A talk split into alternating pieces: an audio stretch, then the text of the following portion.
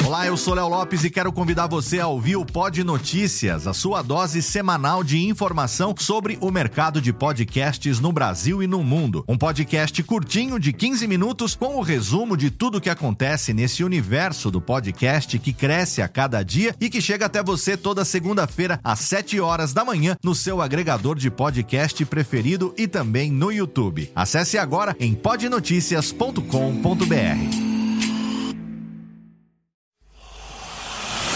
Emoção. Emoção. Aventura. Aventura. Suspense. Suspense. Mistério. Mistério. Você vai. Você vai se cagamba de Alô, pessoal do Radiofobia, aqui quem tá falando é o Celto Mello. Aqui fala Buzz Lightyear. As melhores entrevistas com os melhores humoristas. Você só encontra no Radiofobia. Oh, Tira daí, moleque. Vai assistir o programa da Xuxa. Radiofobia, 500 jardas. Dublado nos estúdios da TVS. Ah, é o Radiofobia. Nunca na história das internet se viu um programa onde as pessoas mijassem tanto de dar risada. Se você quer uma coisa diferente no que diz respeito aos podcasts, entra no site do Radiofobia. Radiofobia, radiofobia, radiofobia, radiofobia. Radiofobia. Versão brasileira, AIC, São Paulo.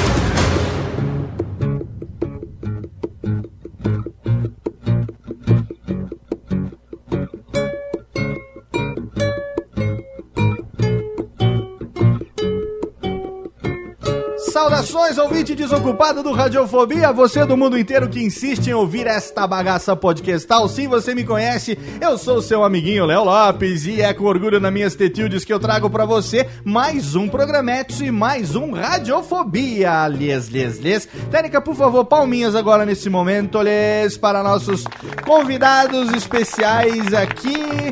Continuando no mês de outubro de 2013, nossos especialíssimos programas no mês das crianças. É claro, você já sabe, eles estão comigo aqui esse mês inteiro, diretamente da onde? Diretamente do quarto ali do lado, né? A figura de ninguém menos do que meu primo ogênito, o mais velho, o grandão, o menino dos teatro, Luquinha. Olá, Luquinha. Oi, Belê? tudo bem? Tudo e belê? De beleza. De belezinha? Belê. É? Você tá gostando desses nossos programas de Dia das Crianças, de mês das crianças? Bom, já foi, agora pra continuar... Agora faltam dois, né? E esse Falta- de hoje promete. Nossa, já faltam dois. É? Esse de hoje você disse que não gosta dos convidados de hoje, é isso? É? Mais ou menos. Mais ou menos? É, assim eles vão ficar tristes. Brincadeira, brincadeira. Vocês, o tempo que estão disponíveis na frente da televisão, estão assistindo várias atrações através do nosso do canal no YouTube, né? Do aplicativo do Exatamente. YouTube.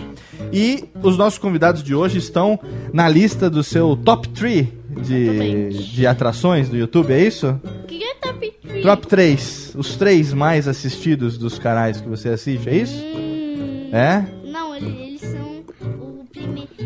São... os primeiros. Ah, esse é top 1 o de hoje? Top 1, o canal Nostalgia também tá em primeiro. Ah, tem dois em primeiro. É a O divisão. Tá Mal em- e o Guilherme. Ah, então tá empatado em primeiro, é isso? Tem um empate em primeiro. É um Empate. quarto, é um empate de quatro. Empate de quatro? É. Empate de quatro, tem que tomar cuidado, porque, né, você já não pode empatar muito de quatro, que vem alguém, sobe nas suas costas, né, e aí joga uma bola embaixo de você, tem que tomar cuidado. Cachorro que fica de quatro, é assim? Né? E você, Leone? Aqui ele tá aqui também, meu pequenininho, ele que é do meinho agora, oito anos de pura malandragem. Olá, Leones. Tudo bem? Mais ou menos. Mais um. Tudo beleza. Tudo belezinha? Hoje você trouxe perguntas pra fazer pros convidados? Mais de 8 mil. Mais de 8 mil perguntas? Mais de oito. Mais de 8 mil perguntas ou mais de 8 mil risadas? Mais de 8 mil risadas e Ou mais de oito mil perguntas. que? Lucas, uma vez você disse pra mim que quando crescesse você queria ser o quê mesmo? Engenheiro mecânico. Engenheiro mecânico. Mas tem uma época que você falava que queria ser o quê mesmo? Engen é, cientista. Cientista, não é isso? E cientista faz o quê? Mexe com... Mexe um com coisa. um monte de coisa. Entre elas estão as Substâncias químicas. substâncias químicas e as experiências. Exatamente. É isso? É. Então, e hoje nós chamamos aqui, para esse programa especial, pessoas que estão envolvidas, especialistas das experiências. Exatamente. Entre as maiores atrações da internet brasileira, quiçá mundial, estão aqui hoje nossos convidados. Quem foi Os que pediu? canais mais assistidos. Mais assistidos do YouTube, né? Eu vi lá. E quem os foi que pediu pra trazer esse pessoal aqui hoje mesmo?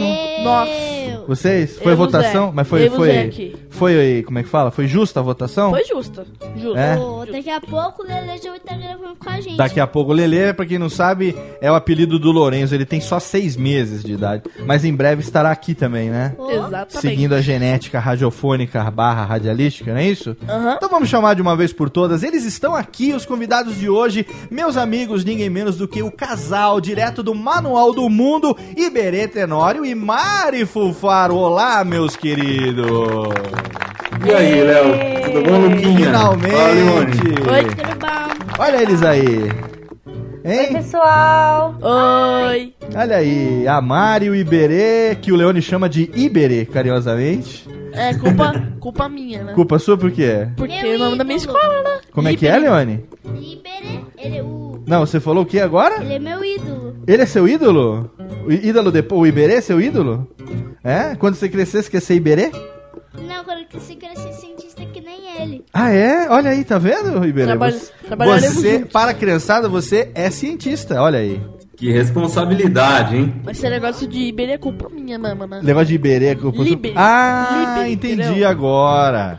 A É que você é estuda, Liber. a sua escola chama Libere. É, é. Aí, como o nome dele é Iberê, você foi pela lógica da sílaba tônica. Ah, Aí Você depois- tirou um L e aí já virou ficou um. Iber. É. Ah, Aí o Leandro fala que ele é vai. é, tem sentido, tem sentido. É. Iberê, Diga. Fala certo. os seus vídeos. Eles não são de é que nem os cientistas de hoje. Você faz vídeos que, Que o que é? que não. Que põe a facilidade da ciência aplicada. Ah, que você consegue que você reproduzir, consegue fazer né? Em casa. Você consegue fazer em casa. Fazer, que nem aquele suco espumante lá, azul que Suco, você velho. fe- ensinou a fazer naquele vídeo. Que eu lembro. O suco de gelo seco. Ah, o de gelo seco. É. Ah, olha, você gosta dessas experiências de, de química? Eu adoro. Olha aí, tá vendo só, Iberê? Eu Iberê também. e Mari estão aqui com a Ah. gente hoje. Obrigado por terem aceito o convite. Esses meninos, eles passam o dia inteiro, quer dizer, o dia inteiro não, as horas de TV que eles têm hoje em dia, eles passam assistindo conteúdo sob demanda, que a gente nem tem TV a cabo aqui em casa. e- Então eles ficam vendo Netflix, streaming e os canais do YouTube. E o canal do Mu- Manual do Mundo está no top 3 dos canais mais assistidos desses dois. Toda hora. Não, ele tá no top 1 pra mim. Tá no top Não, 1 pra tem você. quatro. É. Pode ser top 4. É, é top 4 porque É. tem quatro canais. Entendi. Não, não, três. Três canais. Top 4 de 3. Não, agora que eu pensei no Guilherme, mas tudo bem. É. Que não, são, são quatro. Hum. Três. São três. É Vamos fazer o seguinte, vamos chamar os recadários e daqui a pouco É, a gente melhor, volta pra saber um pouco Eu mais. explico depois. Hoje a gente tá aqui no nosso especial Mês das Crianças tem Iberê Tenório e Mari. Daqui a pouco tem Manual do Mundo pra você. Não sai daí não, já já tem mais.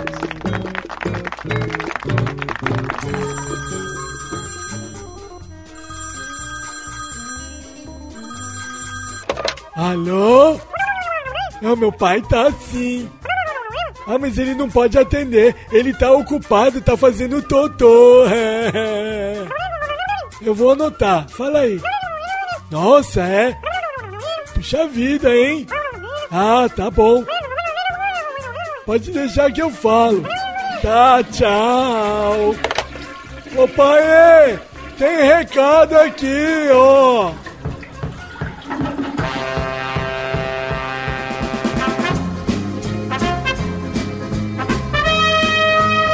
E vamos rapidamente para a sessão de recadalhos de mais um Radiofobia. Lembrando a você que tem um podcast, você que está começando nesse mundo, você sabe que você precisa de um servidor de confiança para você poder armazenar os seus episódios de forma tranquila e que seu ouvinte possa fazer um download macio a qualquer momento. Então, eu recomendo fortemente que você, assim como Radiofobia, se hospede em HostGator. Sim, nosso parceiro desde sempre, responsável responsável por guardar os episódios do Radiofobia para que você possa ouvi-los lhes macios, sete dias por semana, 365 dias por ano. Então não perda tempo, acesse agora radiofobia.com.br, clique lá no banner e assine o plano da HostGator, você também. E você que tá aí, você sabe que as camisetas do Radiofobia estão à venda na nossa parceira Cavalaria Geek. É, uma linha de camisetas totalmente fenomenal. Só que dessas camisetas, dois modelos sairão de linha no dia 30 de novembro. Então você tem aí um pouquinho mais de um mês para você garantir a sua camiseta Radiofobia Brothers e também a sua camiseta Laurito. Esse cara é muito meu amigo. Sim, se você é um ouvinte das antigas, você está com saudade do Lauritão, você sabe de quem a gente está falando. Pois é, ele também tem a sua estampa na camiseta do Radiofobia e logo logo você não vai mais conseguir, vai virar edição de colecionador. Então não perda tempo agora, acesse cavalariageek.com.br e garanta as suas edições da camiseta Radiofobia Brothers, que é uma caricatura bacana, uma ilustração feita pelo meu amigo Ed Palhares, em que você encontra a mim e meu amigo Kessa ali ilustrados como se fôssemos os Blues Brothers, somos os Radiofobia Brothers. E você tem também a camiseta do Laurito numa ilustração totalmente fenomenal feita pelo meu amigo Flávio Soares, ele mesmo, pai de Logan, né? Você sabe de quem estou falando, meu amigo Flávio lá do Papo de Gordon. Então corra, cavalariageek.com.br e garanta agora as suas edições antes que acabem des.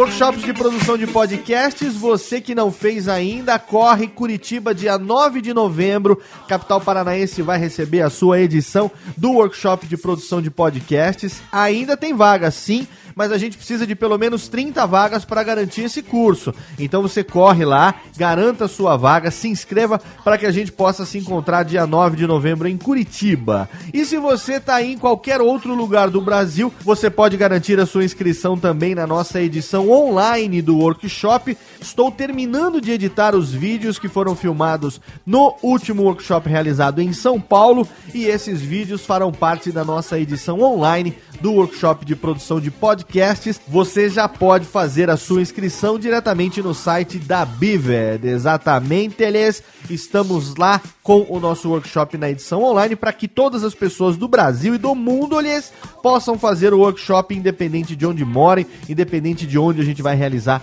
as edições físicas do nosso workshop. Então, Curitiba dia 9 de novembro e também a edição online do workshop já está disponível. Os links, é claro, estão no post todos lá no site da Bivid, nossa parceiraça na realização dos workshops de produção de podcast. E se você quer indicar a sua cidade, também você pode, tem o um lá no post para você dizer aonde você mora e aonde você quer que a gente realize a próxima edição física, presencial do workshop de podcasts, ok? Siga também arroba Radiofobia no Twitter, curta as fanpages de Radiofobia Podcast and Multimídia e também de Radiofobia Podcast no Facebook, acompanhe as atividades dos nossos integrantes, todos os twitters de todo mundo estão lá no nosso site, lá na página principal do nosso site, você vai seguir todo mundo, siga Daniela Monteiro, você sempre tem garantia de fotos totalmente delícia, a qualquer hora do dia ou da noite, ela te surpreende com suas fotos totalmente fenomenais. E,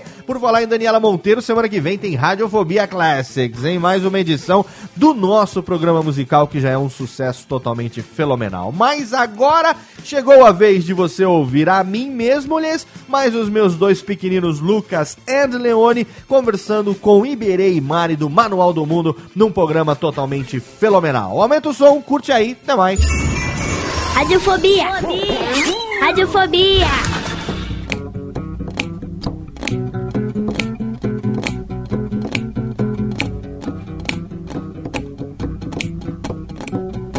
Estamos de volta! De volta hoje em mais um programa do nosso mês de outubro de 2013, mês das crianças.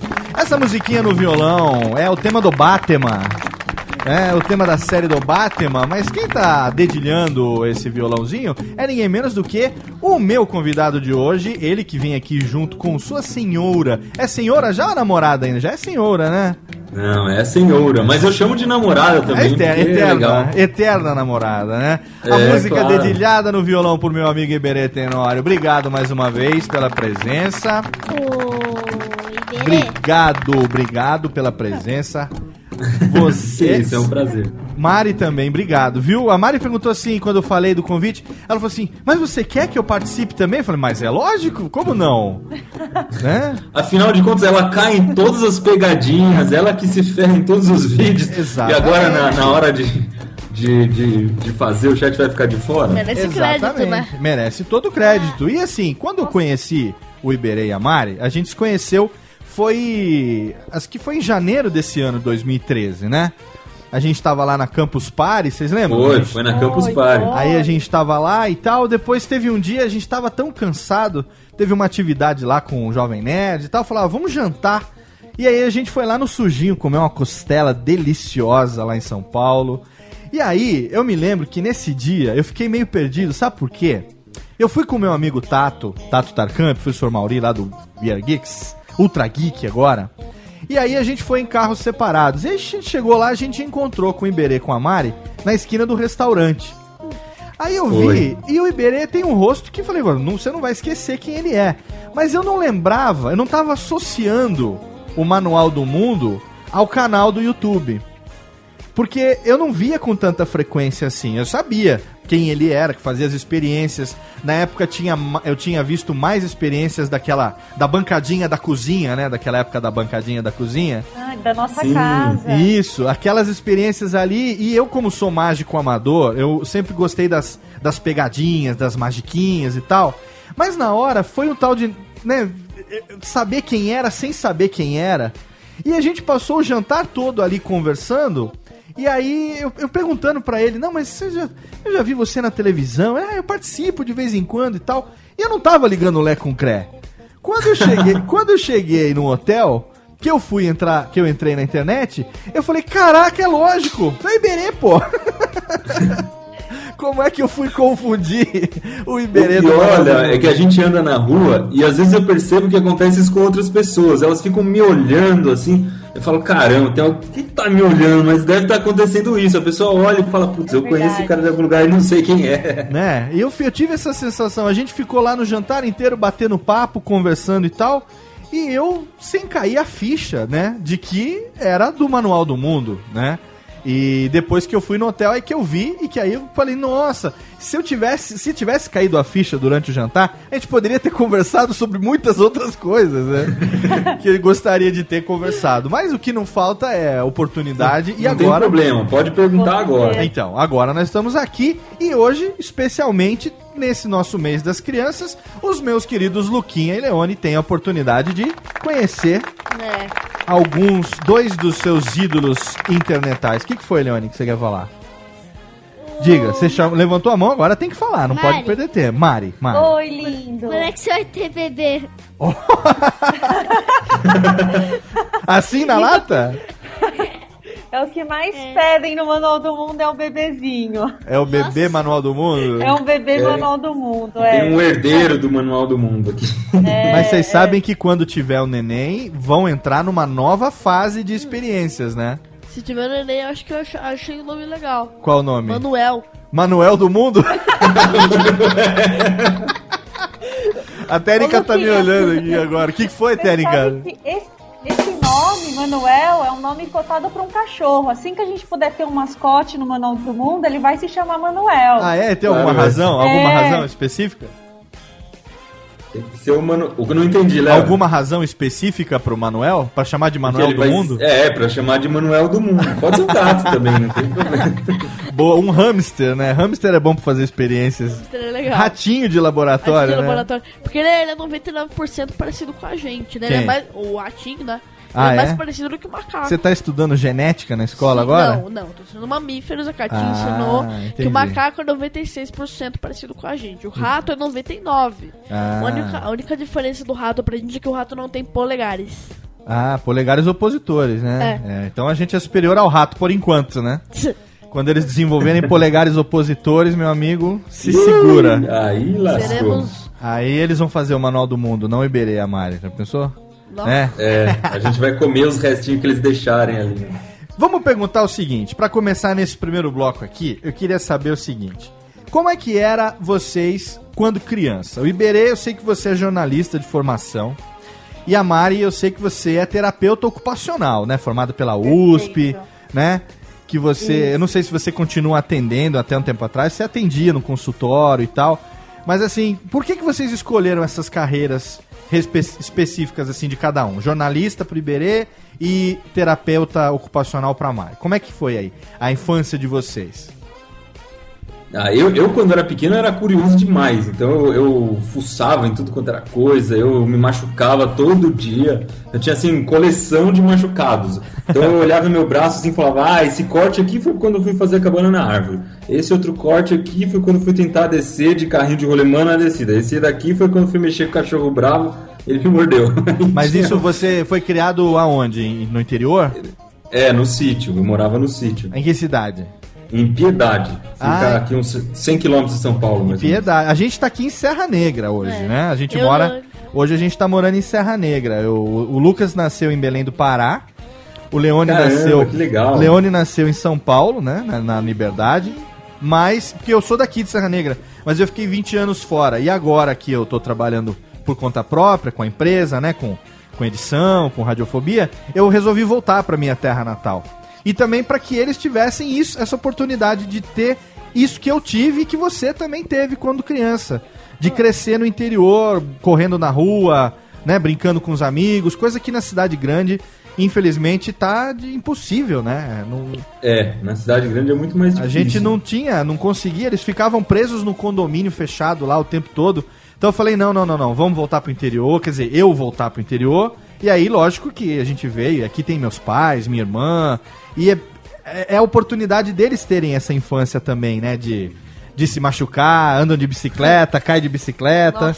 Leone tirou a rodinha da bicicleta agora esse mês. Aê, essa é a melhor. Parabéns, Leone. É um, é um degrau importante, hein, Leone? Tá vendo? Agora você vai poder correr muito mais. Melhor. Iberê, eu Oi. lembro que você fez o negócio da, da sua vida desde O Draw My Life. e, e te- você tá falando as mesmas coisas que você falou no vídeo. Que Ah, é, ele tem o Draw My Life do Iberê, né? a gente viu. Olha, eu, eu é- lembrei de, umas partes. É verdade, é verdade. E, e aí, ó. Mas é, é que o, o Draw My Life é tudo verdade que eu falei lá. Eu fui mordido por tudo quanto é bicho quando era criança, aprontava. Meu pai morria de medo das coisas que eu fazia. Você tá Uma vez, eu, Pode falar. Mas por uma vez eu resolvi fazer uma super flecha de ferro que conseguia varar a madeira. Olha! Aí eu, eu fiz a flecha. Aí na hora que meu pai viu aquilo, ele falou: Meu Deus do céu, o que, que você inventou? Aí ele pediu pra eu pegar aquelas flechas que eu tinha feito lá e colocar um durepox na ponta pra, Pra não, não machucar. Mas então quer dizer que você gostava de, de fazer de aventuras, né? Das, dessas coisas de- da, que a gente do interior tem. Mas você também gostava de inventar coisas, você desmontava equipamento pra saber como funcionava. Sim, sim, gostava. Uma vez eu cheguei e perguntei pro meu pai: Pai, eu tô com uma chave de fendinha na mão assim, posso desmontar sua moto? Eu tinha uns 5 anos mais ou menos. E aí ele falou, ah, e ele tava fazendo alguma coisa que tava concentrado, assim, falou, ah, vai, pode, pode, pode, sabe? Tipo, pra, pra, pra não, não dar conversa, assim, ele falou, pode. Na hora que ele viu, assim, eu já tinha desregulado todo o carburador da moto dele, eu comecei pelo carburador que ela não encaixava a chave de fenda, né? Nossa.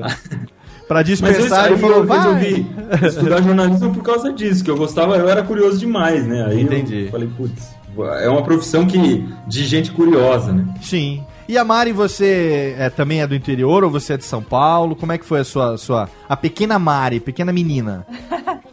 Não, sou do interior também, de piedade. Ah, vocês, mas vocês se conheceram quando criança? Não, a gente se conheceu aqui em São Paulo, na faculdade. Olha só que Quando- legal. É, quando eu tava na faculdade fazendo terapia ocupacional na USP e o Iberê tava fazendo jornalismo. E aí a gente se conheceu. Um belo dia lá a gente se conheceu. E em Piedade, a gente era vizinho, né, amor? É, a gente, a casa dos nossos pais tem mais ou menos, acho que. É no, a- as casas dos pais da Mari é no sítio também. E, e dá um, uns dois quilômetros de distância, mais ou menos, o que pro, pro sítio é perto, né? É, bem perto. Tanto que a gente vai visitar eles hoje, assim, é, super fácil pra ir de uma casa pra outra, assim, é bem pertinho. Ah, mas aí vocês E- só e- foram se conhecer na faculdade, olha que coisa. Só na faculdade. E Piedade é uma cidade pequena, tem cinquenta e tantos mil habitantes. Pois é. E a gente não se conhecia lá. Quando a gente se conheceu aqui foi uma bela surpresa. Que coisa, e geralmente cidade pequena a gente conhece a família de todo mundo, conhece todo mundo, né? É, todo mundo se conhece. Ah, e quem apresentou a gente foi o irmão do Iberê, o Cauê. Que ele também não te conhecia. Não, o Cauê me conhecia porque eu estudei com ele na escola. Ah, eu entendi. Ah, então tinha. Ah, é, isso acontece também, né? Tem aquela diferença da geração sua pra geração do seu irmão, né? É, Exato, tem. é. Eu conhecia mais pessoas da minha idade. A Mari Isso. conhecia mais pessoas da idade dela. Você tem eu, aquele eu sou da grupinho. geração do Cauê, que é irmão do Iberê. O, o Iberê é dois anos mais velho que a gente. Ah, então, é exatamente como eu e minha irmã. A gente é um ano e meio mais velho. Eu sou um ano e meio mais velho do que ela. Mas o grupinho dela é- já era uma outra, uma outra turminha totalmente diferente da minha. Dois anos é, da escola a menos, né? Então, tem realmente isso. É. Olha que coisa, que interessante, né? O pessoal da oitava série não quer nem saber do pessoal da sexta, né? Não, pelo contrário. Pelo contrário. É, As meninas da sexta ficam de olho nos meninos da oitava, né? Mas o pessoal da Mas oitava não dá as trela pra, pra, pro pessoal da não, não sexta. quer nem saber. É exatamente assim que acontece. E por que, que você se resolveu fazer terapia ocupacional, Mari? Descobri essa profissão no Guia do Estudante. Ah, ah. É, cheguei no terceiro ano, É. ai meu Deus, preciso escolher alguma coisa. Fui lá no guia, comecei a olhar o que que tinha, É. e aí fiquei dividida entre psicologia e terapia ocupacional. Que e aí legal. acabei optando por terapia ocupacional. Eu me lembro que uma vez eu pesquisei a seu respeito e você tinha um consultório, ou você atendia num consultório, tinha até um site com seu nome, né?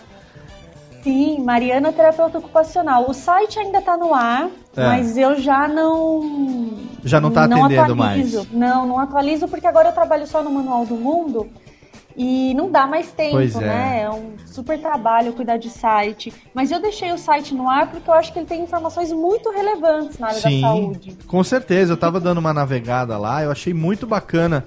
É, tem uns artigos muito legais também e tal. A gente vê que o que vocês fazem é, tem muito esmero, né? Tem muito cuidado, tudo tem muito, muito carinho, procuram fazer de uma maneira muito bem feita. E eu, a gente vê o reflexo disso na evolução do Manual do Mundo, né? A gente vê como uma coisa. Eu acho que a gente deve compartilhar uma característica em comum, porque eu sou muito perfeccionista. Eu, eu, o meu objetivo é estar melhorando a cada dia, sabe? Então, começa pra não ficar parado, porque se a gente espera a condição ideal, a gente nunca começa, né? Mas, uma vez começando, a gente vai sempre tentando melhorar, um microfonezinho melhor hoje, amanhã, ah, vou, vou comprar um gravadorzinho melhor, ah, vou investir num fonezinho melhor, e aí vai entrando um dinheirinho, e aí você vai conseguindo né, crescer um pouco mais e tal. Eu consigo ver isso claramente acontecendo na evolução do, do Manual do Isso Mundo. é verdade. Eu vejo isso É. acontecer claramente. O Iberê, eu lembro que eu assisti o vídeo é, de 10 milhões de views. E esse vídeo, se eu não me engano, ele é de maio de 2011. E Foi, foi. e aí eu lembro que nesse vídeo o Iberê ele conta um pouco da história de como foi que ele começou e tal. É até interessante, eu dei uma reassistida pra montar um pouco aqui a pauta do programa de hoje. E eu vi nesse vídeo assim que é, você quando começou é, a fazer em 2008 o primeiro vídeo que foi o como fazer multiplicação sem tabuada. Foi, foi. Na época que você ainda tinha vergonha de mostrar a cara, né? Você Nossa, era muito tímido. tinha a câmera e tal. Tinha essa história de que você não tinha uma câmera e que toda hora pra fazer um vídeo você tinha que pegar uma câmera emprestada de alguma pessoa diferente. Nossa, isso era um terror, Léo, era um terror. Era. Porque o que, que acontecia? A gente, eu, eu fazia, falava, ah, eu quero gravar esses 10 vídeos aqui. Aí toca eu comprar um monte de coisa, não sei o que, papapá, papapá. Aí ia lá, eu e a Mari na casa de um amigo que morava lá no Cafundó do Júlio, isso a Mari deve lembrar, aquela câmera do Júnior que a gente emprestou lá. Um amigo meu falou: Não, eu tenho uma câmera pra emprestar pra você, só que eu vou voltar de um casamento no domingo, você pega lá com meu irmão, não sei o que. Meu, a gente foi lá longe na casa dele buscar, aí a mãe dele entregou a câmera, não sei o que, e tinha que devolver pra ele dali dois dias. Aí pega a câmera e grava, grava, grava, grava, grava, correndo, tudo atropelado. Devolve a câmera, aí eu junto mais um pouquinho de vídeo para gravar, chego lá no outro amigo que tem uma máquina fotográfica que filmava, emprestava dele uma tarde, filmava um monte, aí e era aquilo, né? Saía os vídeos mais ou menos e tal. A gente É, começou assim, se matando. Você tinha vergonha de mostrar a cara, você fazia o plano, o plano fechado, assim, no que você Na tava mão, fazendo, é. na mão, né? Era É, só na mão. E eu lembro que. Mas Fala, esses Mari. pri- Desculpa, Não, não, Léo. pode esses falar. primeiros na mão, Hum. o Iberê não, não gravava nem comigo, ele gravava sozinho. Fazia sozinho, deixava no Eu tripé. fazia essas- Mas eu eu vou confessar uma coisa, eu tinha vergonha até da Mari. É, Assim, então. Eu gravava trancado no quarto escondido. Aí depois, aí eu fui perdendo a vergonha. A Mari começou a me ajudar. Aí começou a melhorar bem quando a Mari começou a ajudar, porque aí ela já filmava e mirava na coisa certa, né? Sim. É, eu, eu comecei a ajudar quando você começou a aparecer, né, amor? Foi, foi, porque eu precisava mesmo que alguém estivesse lá ajudando e tal. É, e também a, a Mari, a gente tem que elogiar, que é uma cinegrafista excelente. a Mari é uma cinegrafista de primeira qualidade, porque eu gosto de fotografia também, eu me arrisco a fotografia amadoramente. E a gente vê que a Mari entende um pouco do riscado também, né? Porque ela tem todo um cuidado com ângulo, com enquadramento, com não tremer, né? Movimentação, às vezes ela usa uns planozinhos assim de, de, de zoom e tal. né? não precisa ter. mo- Bondade sua, Léo. não precisa ter modéstia, não, porque é uma ótima cinegrafista, viu? Eu tô achando que o interesse do Iberê vai além do pessoal também aí, hein? Tem um interesse profissional também aí de ter uma ótima cinegrafista do lado. Afinal de contas, né, Luquinha? Você vai trabalhar com vídeo, você tem que ter um cinegrafista bom, né? É, Eu, por exemplo, tenho o Luquinha mão tremida, exatamente. né? Luquinha adora fotografia, adora filmar. O vídeo da, do novo microfone, do que o papai filmou, tá lá né? nos créditos. E começa assim, ele vai descendo, descendo, descendo. É. No final da, da- da narração, o teto já tá aparecendo assim, né? Mas ele tá aprendendo, tá melhorando a cada dia também. Vamos fazer o seguinte: vamos chamar o primeiro bloco de músicas aqui, Vamos. porque aí na volta eu já tenho um monte de coisa legal sobre o Manual do Mundo que eu quero falar.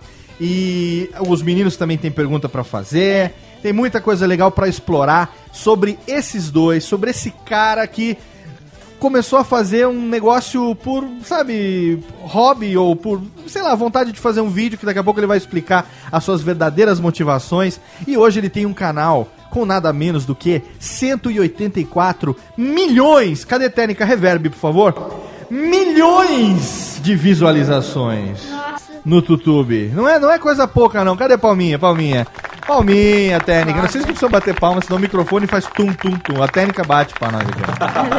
Aqui, ó, palminha, tá vendo só? 184 milhões de visualizações. Olha só, Tá, somando que o tudo. Felipe. Somando tudo até hoje. 482 vídeos. Mas vamos falar sobre isso daqui a pouco. 482. 482 vídeos. Não é pouca coisa, não. Né? Tá vendo só? Vamos daqui a pouco saber como foi a evolução do Manual do Mundo. Hoje com Iberê Tenório e Mari aqui no Radiofobia. Só que agora tem um bloco de melódias. E eu, é claro, pedi para os meus convidados escolherem as músicas do programa. E o primeiro bloco é com músicas que a Mari escolheu. A gente começa com o melhor da MPB. Ninguém menos do que dois grandes mestres: Chico Buarque, Nara Leão, João e Maria. Já já tem mais.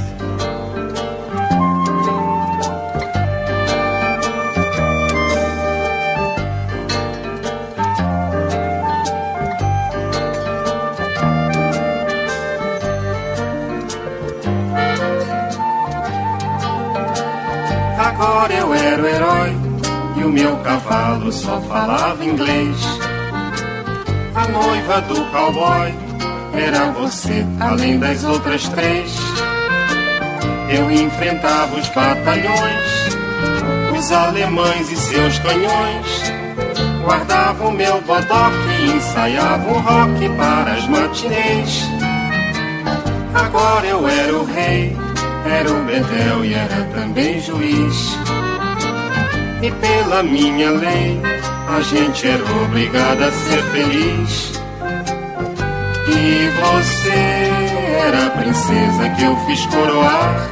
E era tão linda de se admirar que andava nua pelo meu país. Não, não fuja não, finja que agora eu era o seu brinquedo. Eu era o seu peão, o seu preferido. Vem, me dê a mão. A gente agora já não tinha medo. No tempo da maldade, achou que a gente nem tinha nascido. Agora era fatal que o faz de conta terminasse assim. Falar deste quintal era uma noite que não tem mais fim. Pois você sumiu no mundo sem me avisar. E agora eu era um louco a perguntar: o que é que a vida vai fazer de mim?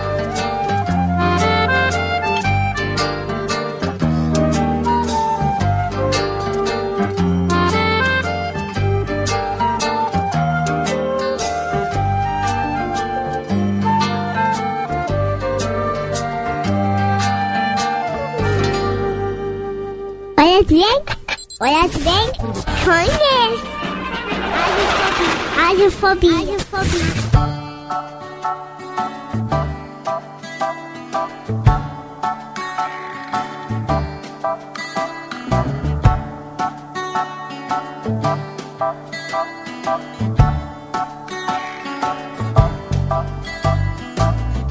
Haverá um dia em que você não haverá de ser feliz. Sem tirar o ar, sem se mexer, sem desejar como antes sempre quis. Você vai rir sem perceber. Felicidade é só questão de ser. Quando chover deixar molhar pra receber o sol quando voltar.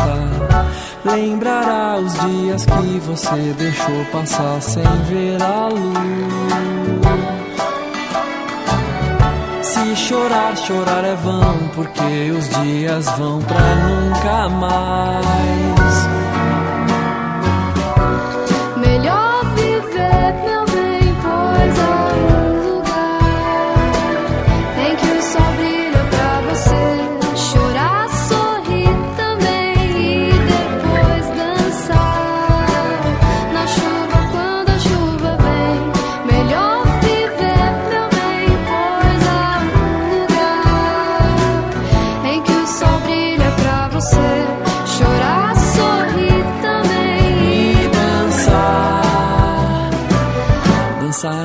Chuva quando a chuva vem.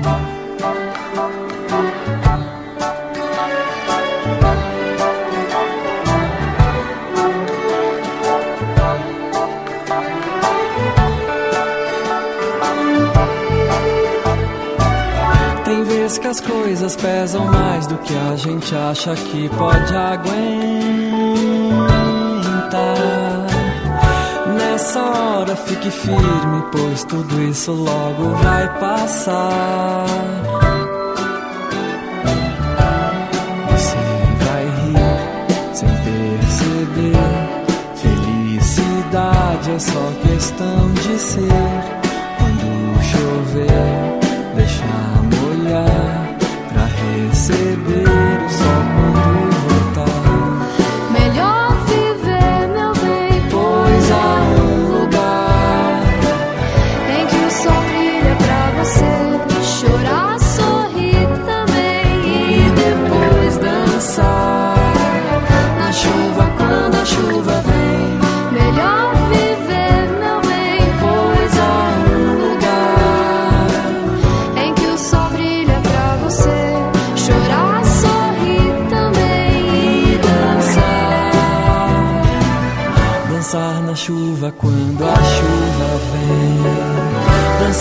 chuva quando a chuva vem.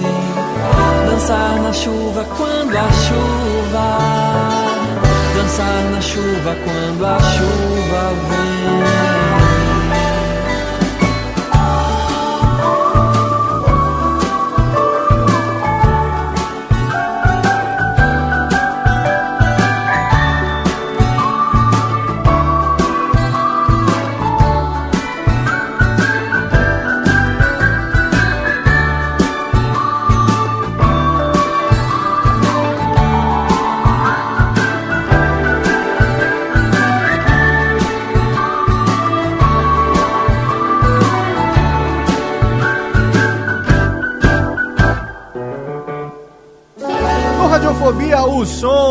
Gostoso de Marcelo Genesi, um dos novos talentos da música popular brasileira, Felicidade. E antes rolou também Nara Leão e Chico Buarque com João e Maria, que foi o pedido da Mari. Tamo de volta, tamo de volta. Bota o fone aí, Leone, vambora!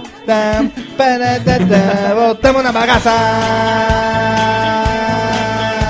Pá. Estamos de volta, estamos de volta. De volta, Técnica Palminhas aqui. Radiofobia totalmente de licinha. Mais um programinha no nosso mês das crianças. Eu tenho Luquinha e Leone ao meu lado. Olá, crianças. Oi. E eu tenho do outro lado meus amigos Iberê e Mari, do Manual do Mundo. Eles estão aqui com a gente hoje. Mais aplausos, Oi, oi, oi. Técnica, mais aplausos. E mais, eu quero mais. Muito mais palma, mais palma, mais palma. Aê! Olha aí, que delícia. Chega, Técnica, chega. Chega, Técnica, chega, Técnica. Chega, Técnica. Técnica tá exagerando nas palmas aqui também. Devagar, Técnica. Você gosta da Técnica quando ela leva uns tiros de 12 na orelha, Leone? A Técnica exagera às vezes. Ela grava bêbada, né? Enche o rabo de uísque. Só, a gente só não sabe como é que ela revive de cada um desses tiros. Ah, mas a né? Técnica é uma entidade que se regenera. Regenegenese. Wolverine.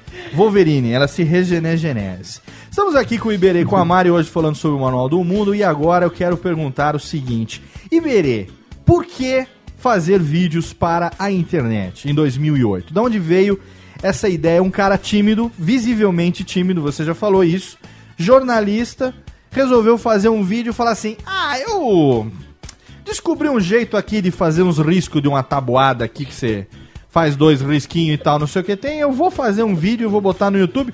O YouTube tava bombando como canal, mas por quê? Qual, qual, qual foi? Qual o propósito? Então, cara, esse vídeo da tabuada, aquele de dobrar a camiseta em um segundo, eu comecei a ver que no YouTube a, a turma tava ensinando coisa que eu tinha aprendido quando era criança. Ah, tá. Eu falei, caramba, tem um monte de coisa que, cara, os caras na China estão ensinando coisa que eu, eu aqui, lá em Piedade, aprendi quando era criança. Eu falei, pô, mas tem um monte de coisa que eu aprendi também que ainda não estão ensinando, que eu preciso ensinar.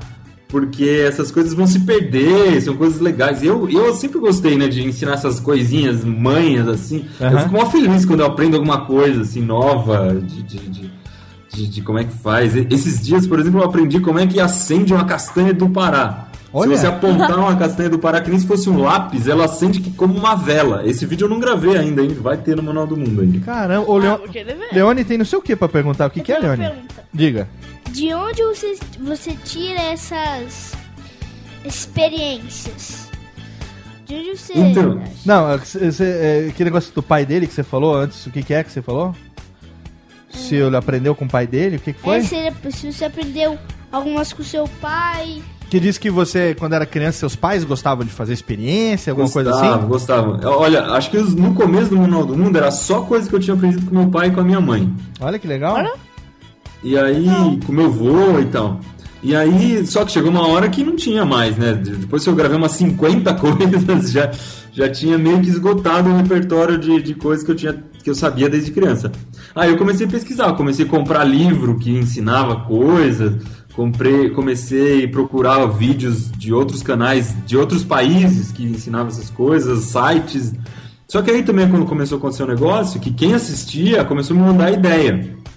Então, eu tô falando pra vocês aqui na frente de uma parede que tem mais ou menos uns 200 post-its, sabe aqueles papelzinho amarelinho que você cola na parede? Sim, sim. Com ideia anotada de, de vídeo novo que a gente vai gravar, que tem que comprar coisa pra fazer, que tem que arrumar, tem que descobrir a explicação. E assim que vai indo. Tá. Hoje em dia é assim, Mas as um pessoas mandam, leio. Mas- E agora a gente também tem bastante gente que trabalha com a gente. Sim. Então, é, tem época que eu tô meio apertado, eu, eu passo a bola pra Mari. Eu falo, amor, arruma aí umas coisas pra gente fazer.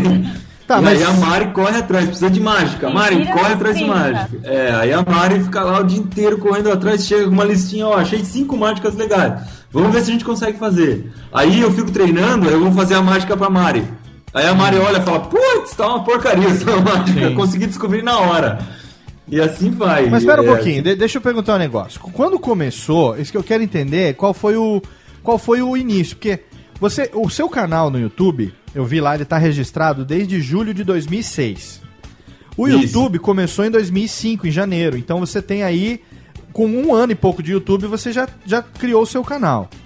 Já. Mas não já. tinha nenhum vídeo do Manual do Mundo. O primeiro vídeo, que é esse que eu falei da tabuada, ele tá, é, pelo menos, publicado lá em julho de 2008. Teve um 2008, gap de dois é. anos aí.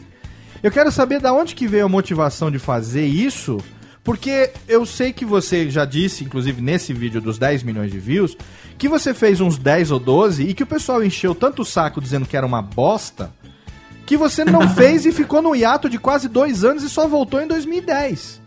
Foi, foi isso. Então foi isso que eu quero entender, você começou a fazer com que propósito? Era, era pra, pra se divertir, só pra compartilhar essas curiosidades, essas coisas que você queria? Por que, que você parou quando o nego falou que se era uma coisa que você queria fazer assim por, sei lá, só pra dividir? E por que, que você parou É. e que momento que você falou, vou voltar? O que, que aconteceu nesses dois Então, anos? Como é que foi? Nessa época, É. nessa época que eu comecei, eu, eu já mexia com vídeo fazia muito tempo, né? Certo. Então eu já eh, na faculdade eu já gostava muito de vídeo, fazia uns trabalhos pra fora com vídeo. Hum. E quando eu criei, a ideia era criar um site. O YouTube não era uma coisa tão forte que nem é hoje. Você não Sim, sentava sim. na frente da televisão, não tinha Smart TV Não. com o aplicativo do YouTube. Que nem, que nem o, o, o Luquinho Leone aí senta na frente da televisão, aperta um botão no controle remoto e aparece o vídeo. Isso. Nessa época não, o vídeo do YouTube era horroroso. Sim. E tu- todo estragado. E as pessoas acessavam mais os blogs. Isso. Então a minha ideia era criar um blog que chamava Manual do Mundo. Tá. E aí as pessoas iam acessar o meu blog, dentro do blog iam assistir um vídeo do YouTube. Ah, então a ideia do blog, ela veio antes. A ideia do blog foi a ideia original. É, mas eu já queria que todo post tivesse um vídeo, né? Não era. Sim, mas já os- era um blog de vídeo. Mas né? já nasceu com o conceito de você, o próprio nome já tá aí então, o Manual do Mundo, quer dizer, Já, nasceu já, com esse já tinha- conceito. a ideia já foi Manual do Mundo. Ah, tá. Então o YouTube veio depois como uma ferramenta de compartilhamento de vídeo. Exatamente, porque Ah. na- eu sou da época antes do YouTube até que a gente não tinha onde Sim, colocar o é, vídeo. a gente Você da tinha época- que colocar o vídeo dentro do seu site mesmo, era muito Isso. difícil. A gente é da época que a gente recebia vídeo por e-mail, né, cara? Tinha muita animação É. em flash, né? E vídeo por e-mail, né? E aí a Mari também, é, foi legal que, que logo que a Mari se formou, a gente foi fazer o site dela. É. Então, isso já mais ou menos, foi nessa época, mais ou menos 2008, 2009. Foi 2008, é. É, aí a Mari começou a aprender a mexer com o site também, porque eu, eu é, já sabia fazer site e tal. Eu fiz aquele colegial técnico, né? em- Sim. E aí fiz processamento de dados. Então eu gostava, eu sempre gostei muito de mexer com o computador. Aí a Mari. A Mari começou a aprender a fazer site. Aí chegou uma hora que ela já tava craque de escrever, saber como taguear, como fazer ele aparecer bem no Google, gostava de ir lá colocar foto, escrever, não sei o quê. Então, é, foi meio natural, assim, depois Ah. ela, ela começar a ajudar no Manual do Mundo, a fazer cuidar do site, cuidar Certo. do Facebook. Mas quando você deu esse intervalo de 2008 até 2010, você deu intervalo nos vídeos ou o, o próprio Manual do Mundo como site também ficou parado? Não, eu dei uma. Eu desanimei muito, porque o que, que eu fiz? Eu gravei uns 30 vídeos, É. quase todos lá em Piedade, lá na- junto com meu pai, com a minha mãe lá, Sim. e alguns aqui em São Paulo. Mas aí eu gravei um monte. Só que aí eu comecei a dar um trabalhão pra editar e tal, você sabe como é que é. Eu comecei a editar então- devagarzinho e coloquei 12 no ar. Aí eu coloquei esses 12, mas começou a ter uma chuva, porque o YouTube é. é eles judiam da gente, né? Sim. O pessoal chega lá com o pé na porta. Já esse vídeo tá uma porcaria. Onde já se viu? Você não sabe ensinar. E eu nunca tinha tido esse- essa experiência desagradável de tomar tanta porrada assim. E aí eu fiquei meio com. Eu falei, pô, esse meu projeto acho que é meio furado. Esse negócio não vai dar certo. O pessoal não tá gostando. E aí eu fiquei um tempão sem publicar nada. Mas o que, que aconteceu durante esses dois anos aí? Quando eu me dei conta, é, eu entrei no site pra ver, tinha um monte de comentário de gente que tava gostando. E tava reclamando, pô, por que, que você não coloca mais vídeo e tal? É legal. E aí acabou sendo maioria esse pessoal que gostava, né? Certo. E aí eu falei, hum, vou editar aqueles outros, sei lá, 18 que estão lá velhos, vou começar a gravar uns novos. E aí que eu recomecei. Ah, e aí, entendi. quando eu recomecei, a Mari já começou a me ajudar e tal. Eu já era menos tímido, já. Mas mesmo assim, nessa época, em 2010, tem vários vídeos gravados com a câmera do notebook, porque eu também não tinha câmera. Eu fui comprar câmera no finalzinho de 2010. E aí que você começa a ver no Manual do Mundo que os primeiros vídeos em Full HD E aí eu comecei a gravar já com essa câmera nova e tal, com microfone de lapela. E aí começou a ficar mais chique o negócio. Você conseguiu 10 milhões de visualizações é, em 2011. Quer dizer, Foi, você, você começou a fazer os vídeos em 2008. Você teve aí esse período aí de, de desânimo que depois você retomou e voltou em 2010. E aí, com um pouco mais de um ano, você conseguiu 10 milhões de views. Sim. E esse feito só de um, ter 10 milhões de views, os primeiros 10 milhões de views em um ano de canal, isso por si só já é uma pátia de uma vitória, né, cara? Ah, já. Nessa, mas nessa época, a nossa casa já tinha virado uma bagunça que era. Nossa! O guarda-roupa tinha tripé debaixo da cama. Tinha. Porque a gente morava, Léo, eu- num apartamento de 35 metros quadrados. E 35 metros quadrados é dá equivalente a uma sala, assim, de uma casa um pouco maior, né? Sim. E era tudo feito lá dentro, então.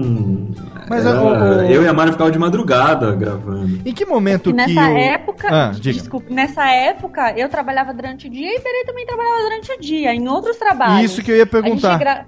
Gravava os vídeos de madrugada e de final de semana. Gravava é. e E não- editava, né? E não ganhava nada ainda, né? E Não ganhava- ganhava nada, é.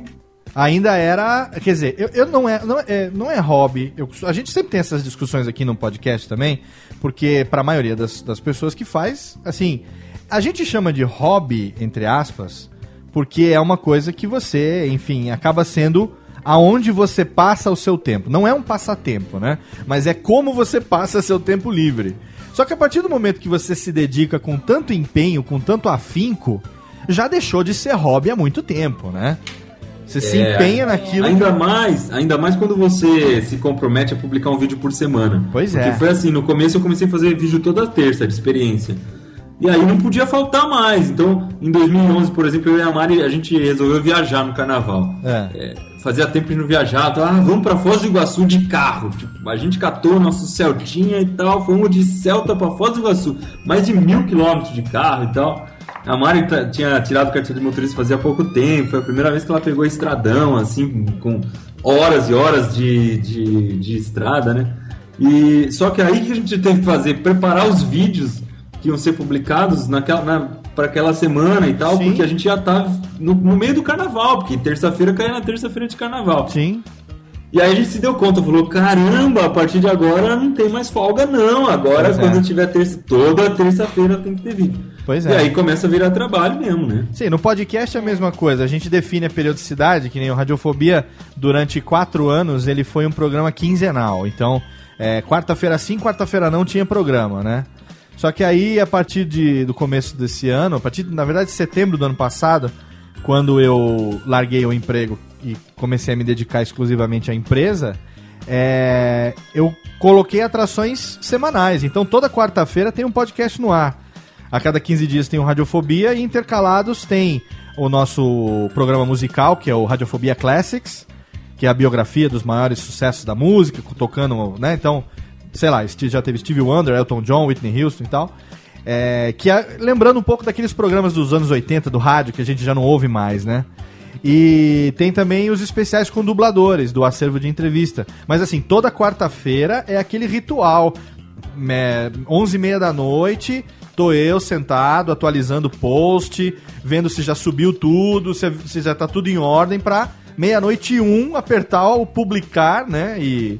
Quer dizer, mesmo estando no automático, a gente tá sempre ali pra monitorar, pra saber se tá tudo direitinho, se tá tudo em ordem, e programa gravação, e.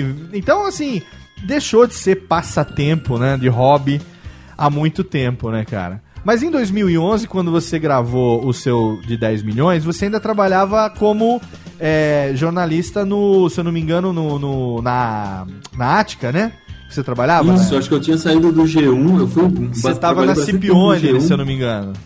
É, e eu tava na, na Abril Educação, que ela tem a Isso. editora Ática e a Cipione. É. Você trabalhava como editor de conteúdos digitais, alguma coisa assim, não é? Isso, isso. Os livros, quando você compra um livro, ele vem com agora com uma série de DVDs e senha pra acessar a internet e tal. Eu cuidava dessa parte das coisas que vem junto com o livro e tal, Sim. quando você compra. E a Mari, a- até então, a- atendia no consultório. Atendia. Né? Atendia, mas e, e tinha um emprego fixo também. No Além do posto cons- de saúde, na divisa de Diadema. Além do consultório.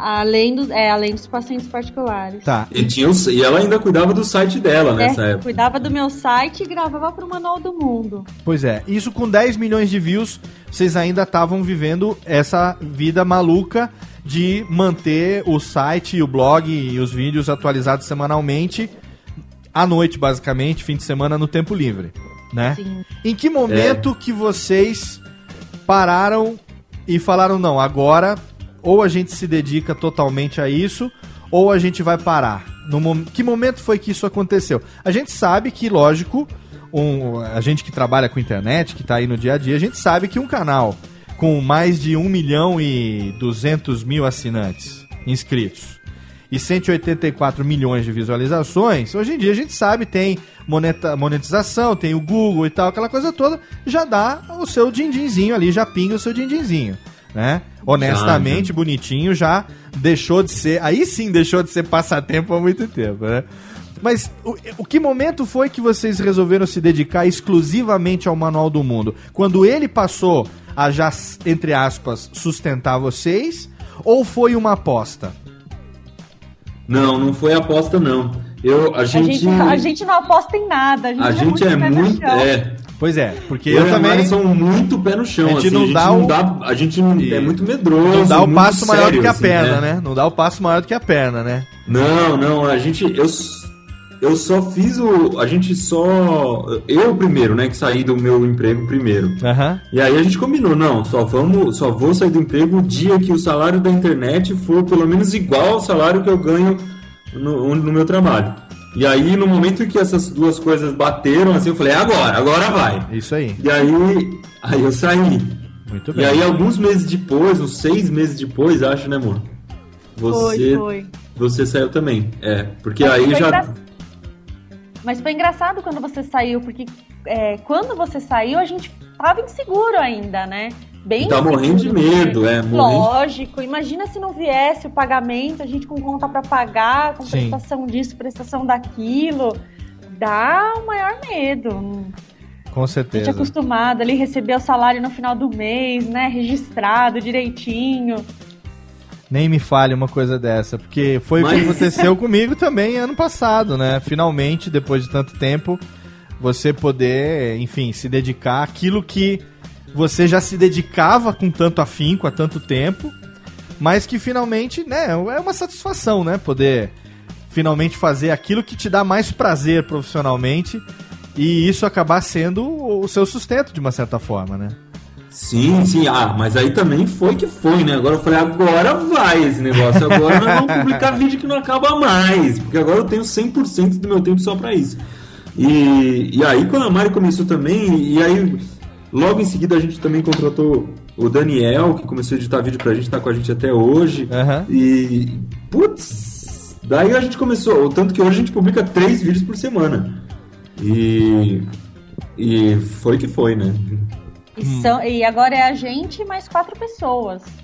Sem... Ah, já tem uma equipe de seis com vocês. Somos em É. seis, é. Olha que Mas legal. antes a gente trabalhava até de madrugada, né? Com os outros trabalhos. Agora a gente trabalha só no Manual do Mundo, mas continua trabalhando tanto quanto, se não mais. É, porque a gente trabalha pra caramba também. É, porque a gente, como a gente gosta, né? A gente vem e fica. Sim. A evolução aí, do, do, do. Manual do Mundo é muito legal, né? Você vê a maneira, né, meninos? Vocês que já viram alguns vídeos mais antigos também, É. a maneira como a coisa evolui, né? Começou Uhum. lá o Iberê com aquela câmera é, no tripézinho, câmeras emprestadas dos amigos. Foi, foram mais ou menos 70 vídeos com câmera emprestada, até você conseguir Foi. comprar a isso sua, mesmo. né? E aí você vai vendo a evolução. Uma coisa que eu acho muito legal no Manual do Mundo é ver a evolução é, da, da infraestrutura, né? Do, do- da- das gravações. Porque como você lida com experiência, você precisa, enfim, de um espaço, né? De uma bancada, de um local físico onde você possa sujar, onde você possa fazer bagunça. E quem vê no vídeo, vê um vídeo lá de 3, 4, 5, às vezes, sei lá, 10 minutos, um vídeo por maior que seja, é, muitas vezes não sabe quantas vezes você teve que fazer aquilo ensaiando para que desse certo aquela vez do vídeo, né? Nossa. Então mano. você tem que ter um lugar, quer dizer, que tem que tenha um mínimo de espaço, que, que aceite essa sujeirada que você faz. é, e que esteja, esteja disponível pra você durante o tempo que você precisa filmar até dar certo e ficar ao material minimamente publicável, aceitável, né? E aí a gente vai vendo a evolução, né? Da bancadinha, você tem aquela bancada do, do teu pai, né? E depois você passou a fazer na bancada da cozinha do apartamento, que tem aquelas, aquelas caixas de laranja pintadas de branco assim atrás, aquele armário de caixa de laranja, que eu acho barato aquilo ali. E, e mais recentemente a, a, a, a nova oficina aí que você mostrou também, acho que foi no vídeo de 50 milhões, se eu não me engano. Né? Fala no microfone, né? Foi. No vídeo de 50 milhões, você mostrou a estrutura já do novo do novo apartamento lá da- do escritório, aonde tem lá o, o, o pano preto para os closes, aonde tem a bancada e, e- e a simulação ali, onde você pendurou algumas coisas, inclusive que acho que eram do seu avô e tal. Co- Conta um pouco desse processo da evolução do local de trabalho, vamos chamar assim, vai. Então, no começo, bem no comecinho, esses primeiros vídeos que eu gravei, eu ainda morava numa república É. e eu nem morava com, nem era casado com a Mari ainda. E aí a, a Mari morava lá no CRUSP, que é o, o- onde moram os estudantes da USP. Aham. E aí eu, eu gravava mais na casa dos meus pais, lá no interior, no sítio. Depois eu comecei a gravar no nosso apartamento. Quando eu voltei a gravar em 2010, a gente já tinha, se- já tinha casado. E a gente morava nesse apartamento aí de 35 metros quadrados. Aham. Quando eu saí do trabalho, eu fiquei 15 dias em casa só e a Mari já queria me jogar um. Jogar o ferro de passar roupa na minha cabeça. É porque antes, quando a gente gravava à noite, ele não tava lá durante o dia, a gente gravava e guardava as coisas, escondia embaixo da cama, guardava no armário. Aí quando ele passou a ficar lá o dia inteiro, tudo ficava jogado o dia inteiro. Eu Era um transformei a caos. casa inteira numa bagunça e a casa inteira era quase nada, né? Era uma casinha muito pequena. Uma bagunça infinita. Daí ela falou: não, mas não dá mais pra ficar assim. Aí eu saí correndo e aluguei um lugarzinho no centro de São Paulo, que é esse que vocês viram nos 50 milhões de views, Aham. que era uma salinha comercial que ficava aberta das 7 às 7. E aí a gente montou tudo ali. E era no mesmo lugar que, que você editava o vídeo, gravava e fazia tudo no mesmo lugar. Certo. Isso a gente ficou até o começo desse ano aqui. Aí Ah, agora tá. a, gente, a gente resolveu mudar pro Butantã pra- pra poder morar num apartamento um pouco maior. É, para arrumar um herdeiro pro Manual do Mundo também. Olha aí, meninos, tá?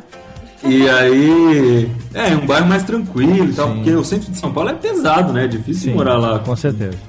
Se, se você tiver criança. É. E aí a gente também alugou uma casa aqui pra ser o Manual do Mundo. Então a gente tá falando aqui agora dessa casa. Ah. E já é uma casa um pouco maior. Tem uma, a- a- agora aquela, aquele painel fica na sala da casa. Que E tem legal. uma cozinha do lado. Essa cozinha a gente já tá preparando ela pra fazer experimento na cozinha também, que a gente não fez nada. E. E aqui em cima tem dois quartos e tal. Tá, tá bem mais, mais ajeitadinho. Agora tá bem gostoso. E aqui também no Butantã tem várias praças em volta. Sim. Então quando precisa gravar alguma coisa maior, tipo jogar um aviãozinho que ele tem que ir longe, jogar um. A gente fez uma experiência do estilingue de mini foguete. Não sei se o, se o Léo, o Leone e o Luquinha viram aí.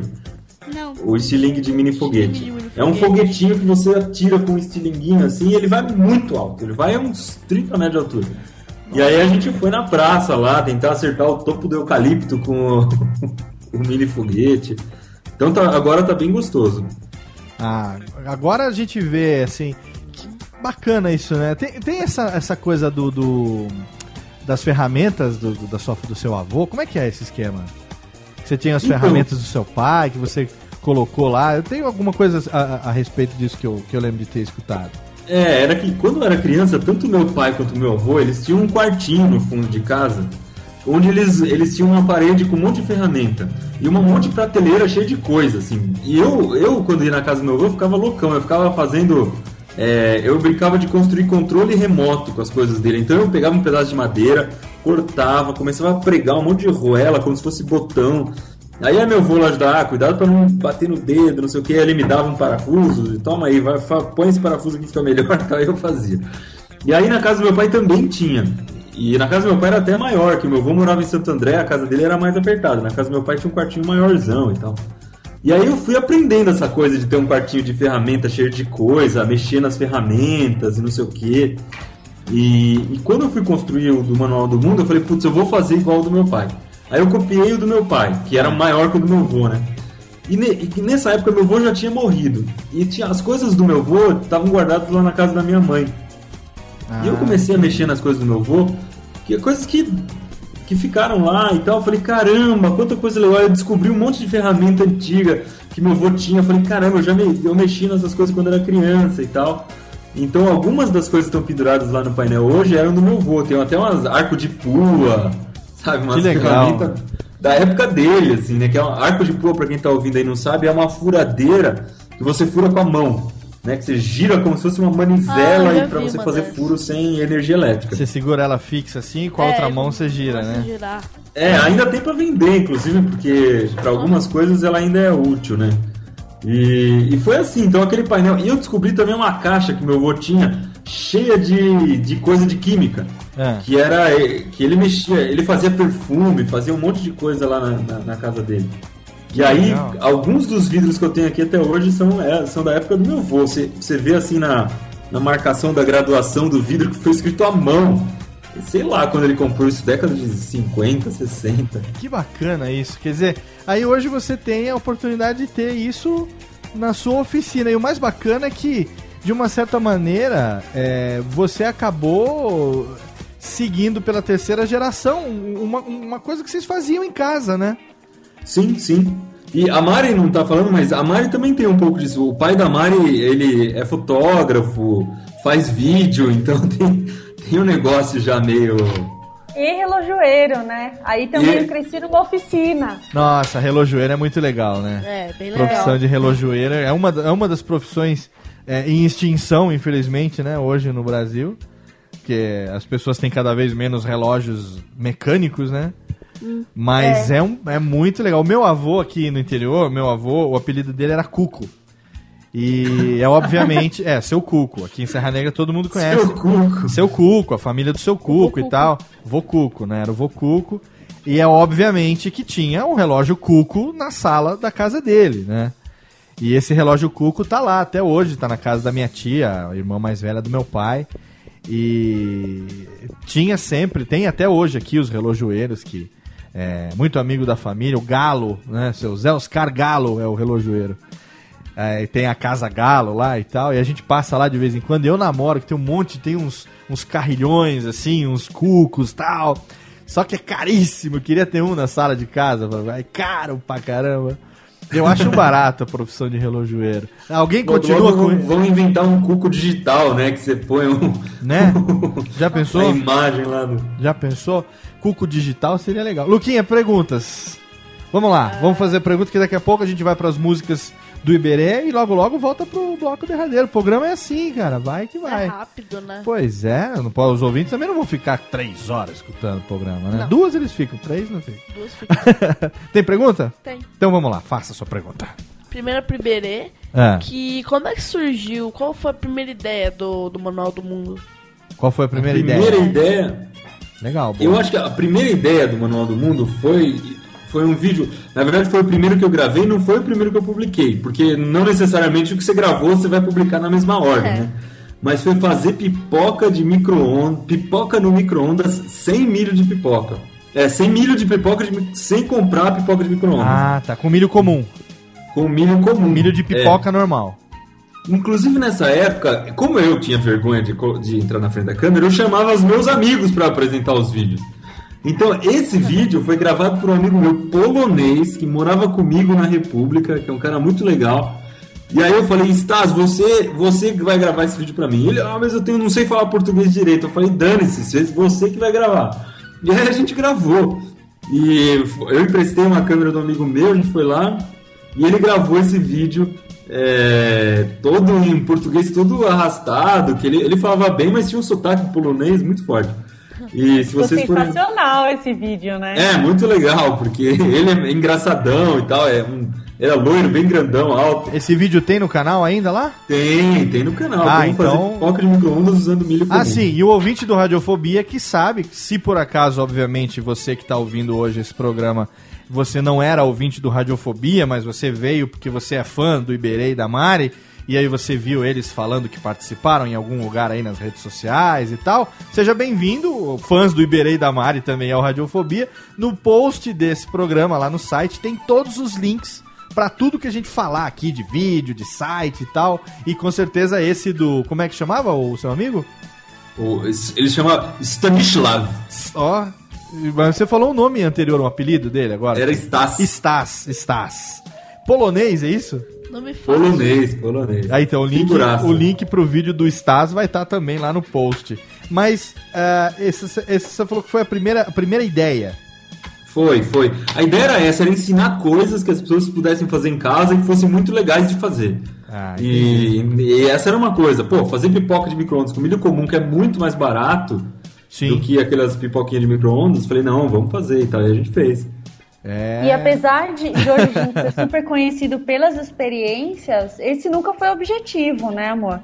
A gente É, sempre verdade. quis ser um manual do mundo, ensinar as coisas mais genéricas possíveis para as pessoas. É, ensinar coisas legais, né? Por exemplo, É. por exemplo, coisas legais. A gente tem aquele da tabuada, que é uma, uma, uma sacada interessante.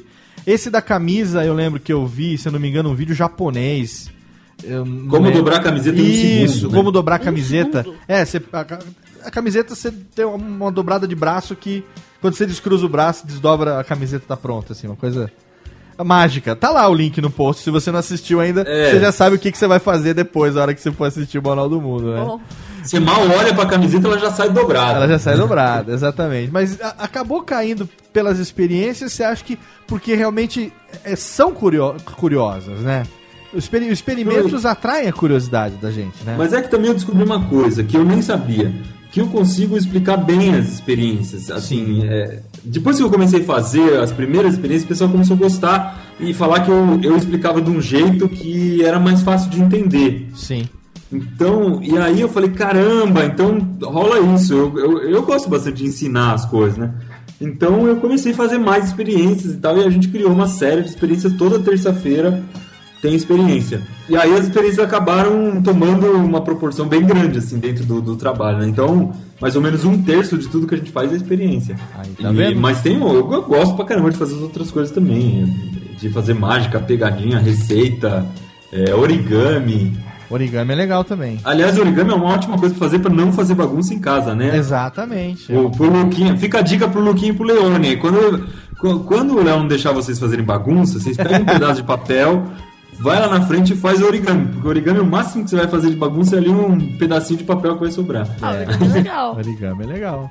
E você, Leoninho, faça a sua pergunta. Faça no microfone, preferencialmente. O que, que inspirou você a fazer o canal? Que que, que? Inspirou? O que, que inspi- is- Inspirou? Inspirou? Inspirou. A inspiração, você quer saber? Que que ele... Qual... Qual foi o motivo de você fazer o Manual do Mundo? Legal, boa. Ah, eu acho que o maior motivo sempre foi, é, acho que essa tradição meio que da minha família de um querer ensinar coisa pro outro, assim, de, de ir passando essa, essa, coisa pra frente.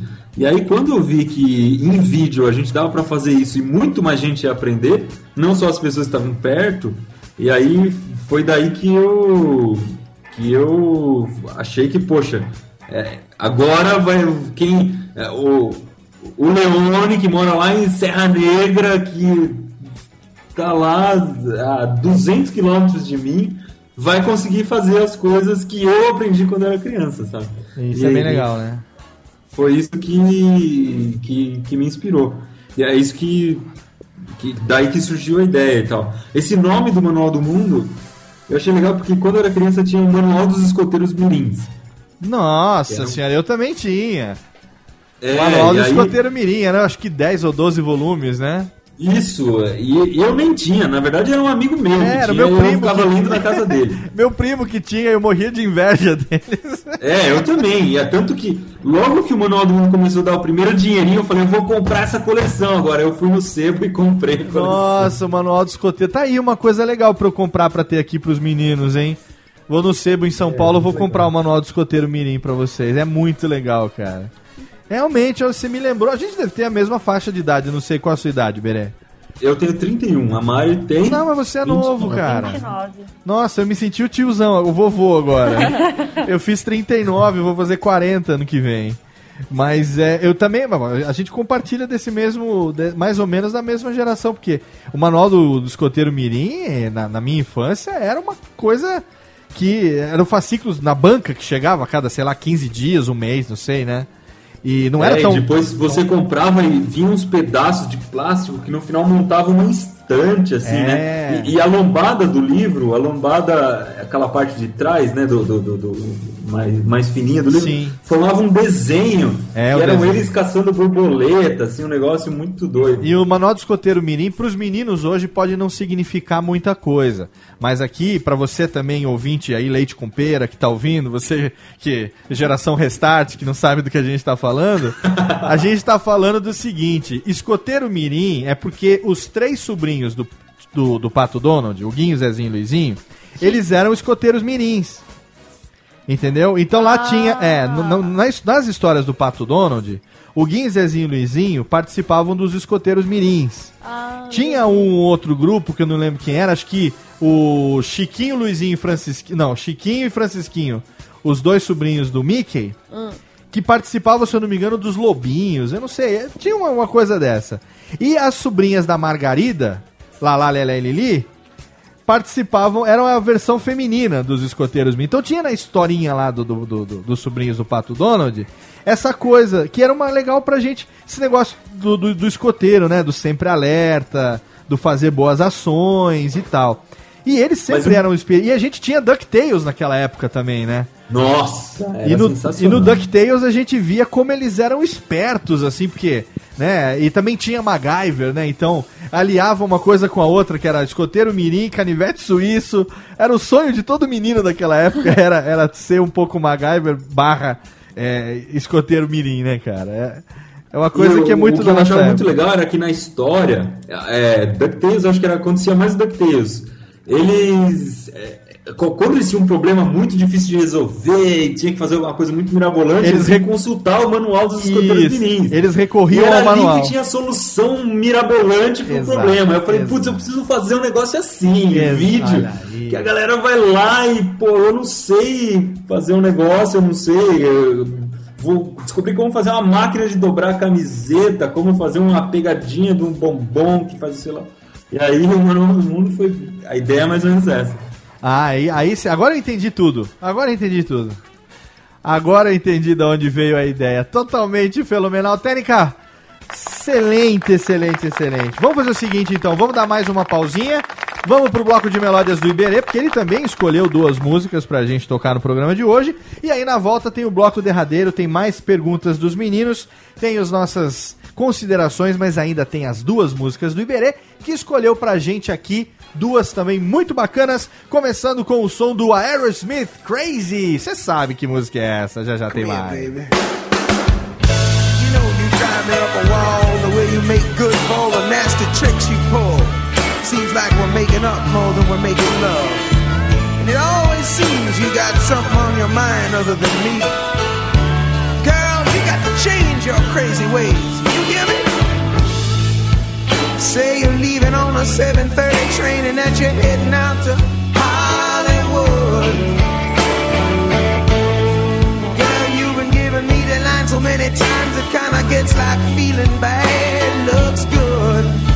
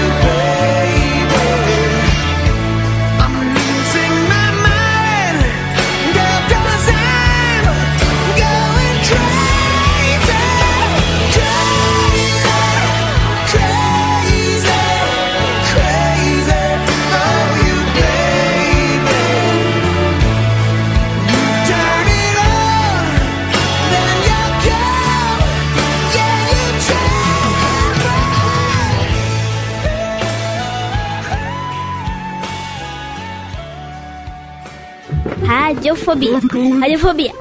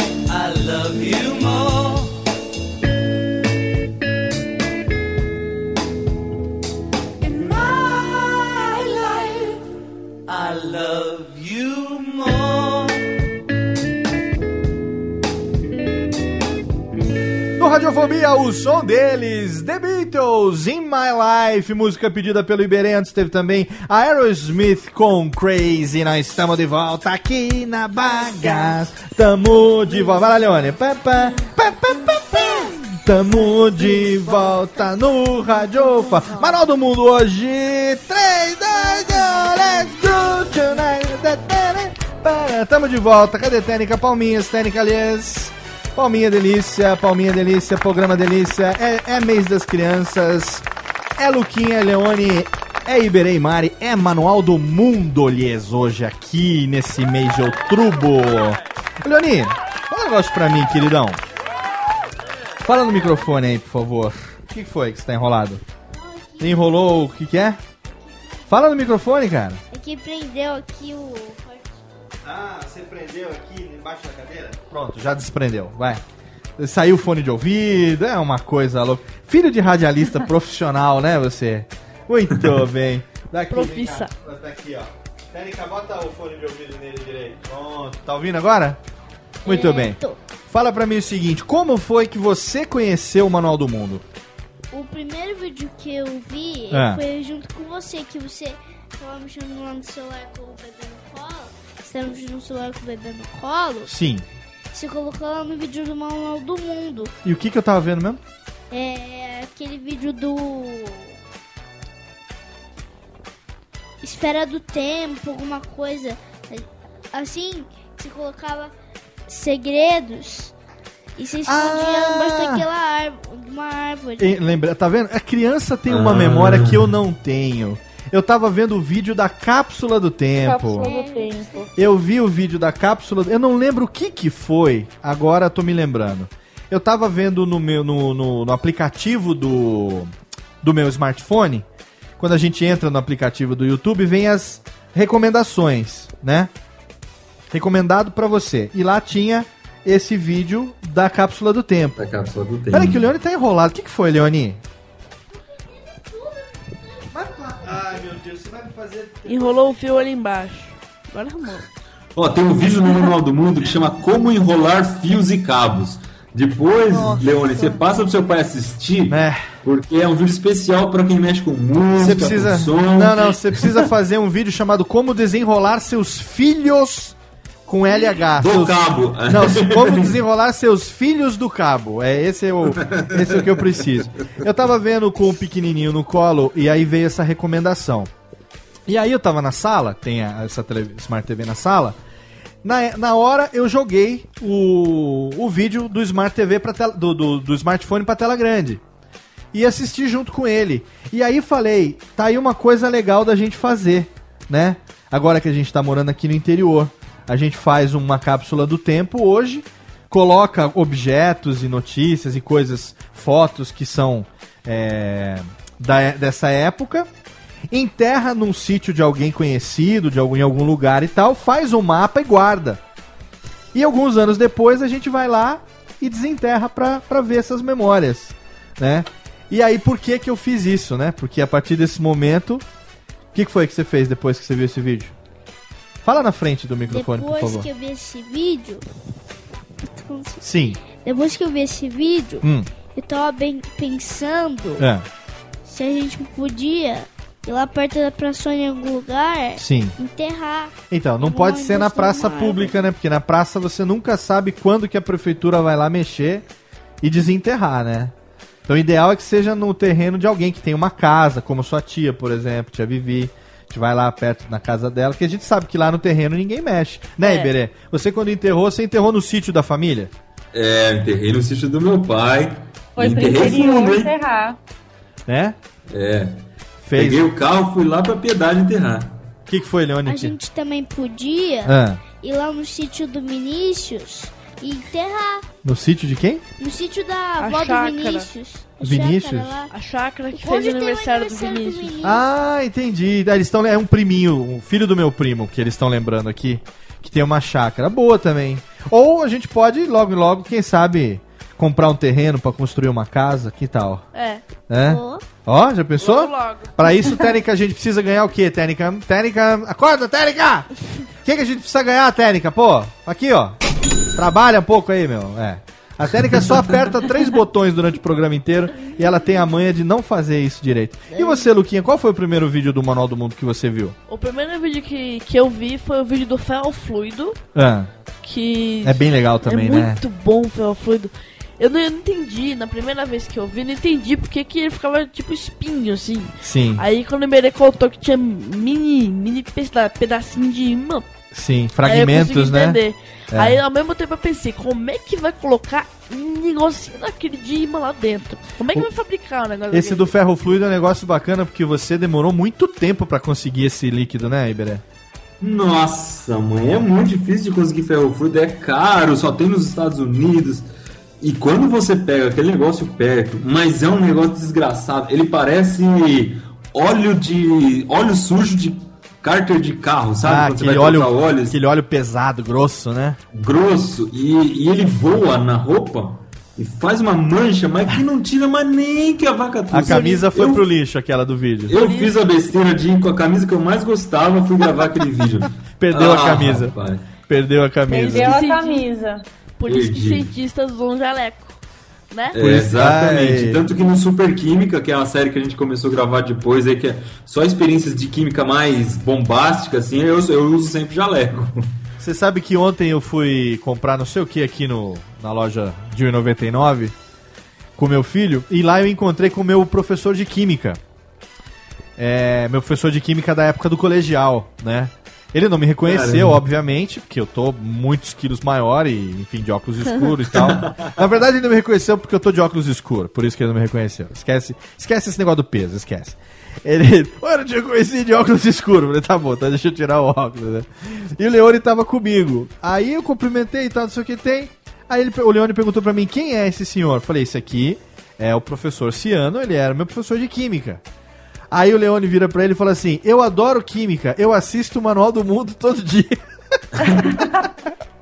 Que legal! Como se o meu professor de química soubesse o verdade. que é o Manual do Mundo, né? Mas assim, o legal é que a a espontaneidade do Leone foi tão grande que pra ele é óbvio. Como que o professor de química não vai conhecer o Manual do Mundo? Manual do Mundo é a maior referência de química que eu conheço. Mas o legal é que tem muito professor que conhece, porque os alunos falam isso pra ele. Isso é muito Né? bacana, né? O aluno- o professor bota na luz, ah, eu vou mostrar a fórmula do sal, que é NaCl. Ah, já vi no manual do Já vi Monstro, no manual do que mostra com sal, não sei o que, tem a fórmula. E aí é muito legal, porque os professores acabam gostando da gente também, né? Porque facilita um pouco o trabalho. Com certeza. Quando, quando o, o Luquinho e o Leone chegarem lá no ensino médio e, e a química começar a ficar mais difícil e tal, eles já vão estar muito na frente, porque, pô, já sabe um monte de coisa, né? Já tem um gosto pela coisa também. Quando eu chegar na, na, na minha época de química, eu vou entrar no. Vou ficar vendo o Manual do Mundo todo dia pra Todo melhorar dia. um pouco. Tá vendo a responsa, Iberê? Você nem, você nem queria ser professor, hein, nego? É que nada, Luquinha, quando chegar a sua época de química, você já vai saber as coisas, você não vai precisar. Você sabe o que vai acontecer, Dúvidas. Lucas? Ó, você vai chegar na aula de química e vai fazer. O professor vai explicar um negócio, aí você vai levantar a mão, vai fazer a resposta certa. Aí a classe vai fazer assim, ó.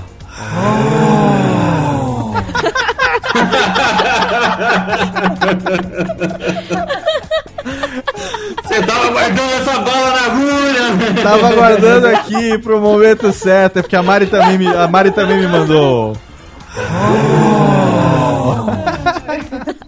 Eu tenho um O aqui, mas é muito diferente. Eu, eu não pedi, mas veio de brinde. Aí eu falei, ah, eu vou usar no meio do programa, porque. Ah, Esse não, não, eu, eu- também, mas eu não sabia onde você ia encaixar isso. Não? Ah, não, em algum momento tem que encaixar. E aí, aí vem a, a inspiração da técnica. né? Esse O eu gravei eu mesmo, sou eu mesmo fazendo vários Os diferentes. Aí eu gravei um O, O, O, e aí vai, juntei tudo. Aí assim. mixou tudo. É. Ah, então esse é exclusivo. Leone, você queria falar o quê, meu filho? Que. Pode falar.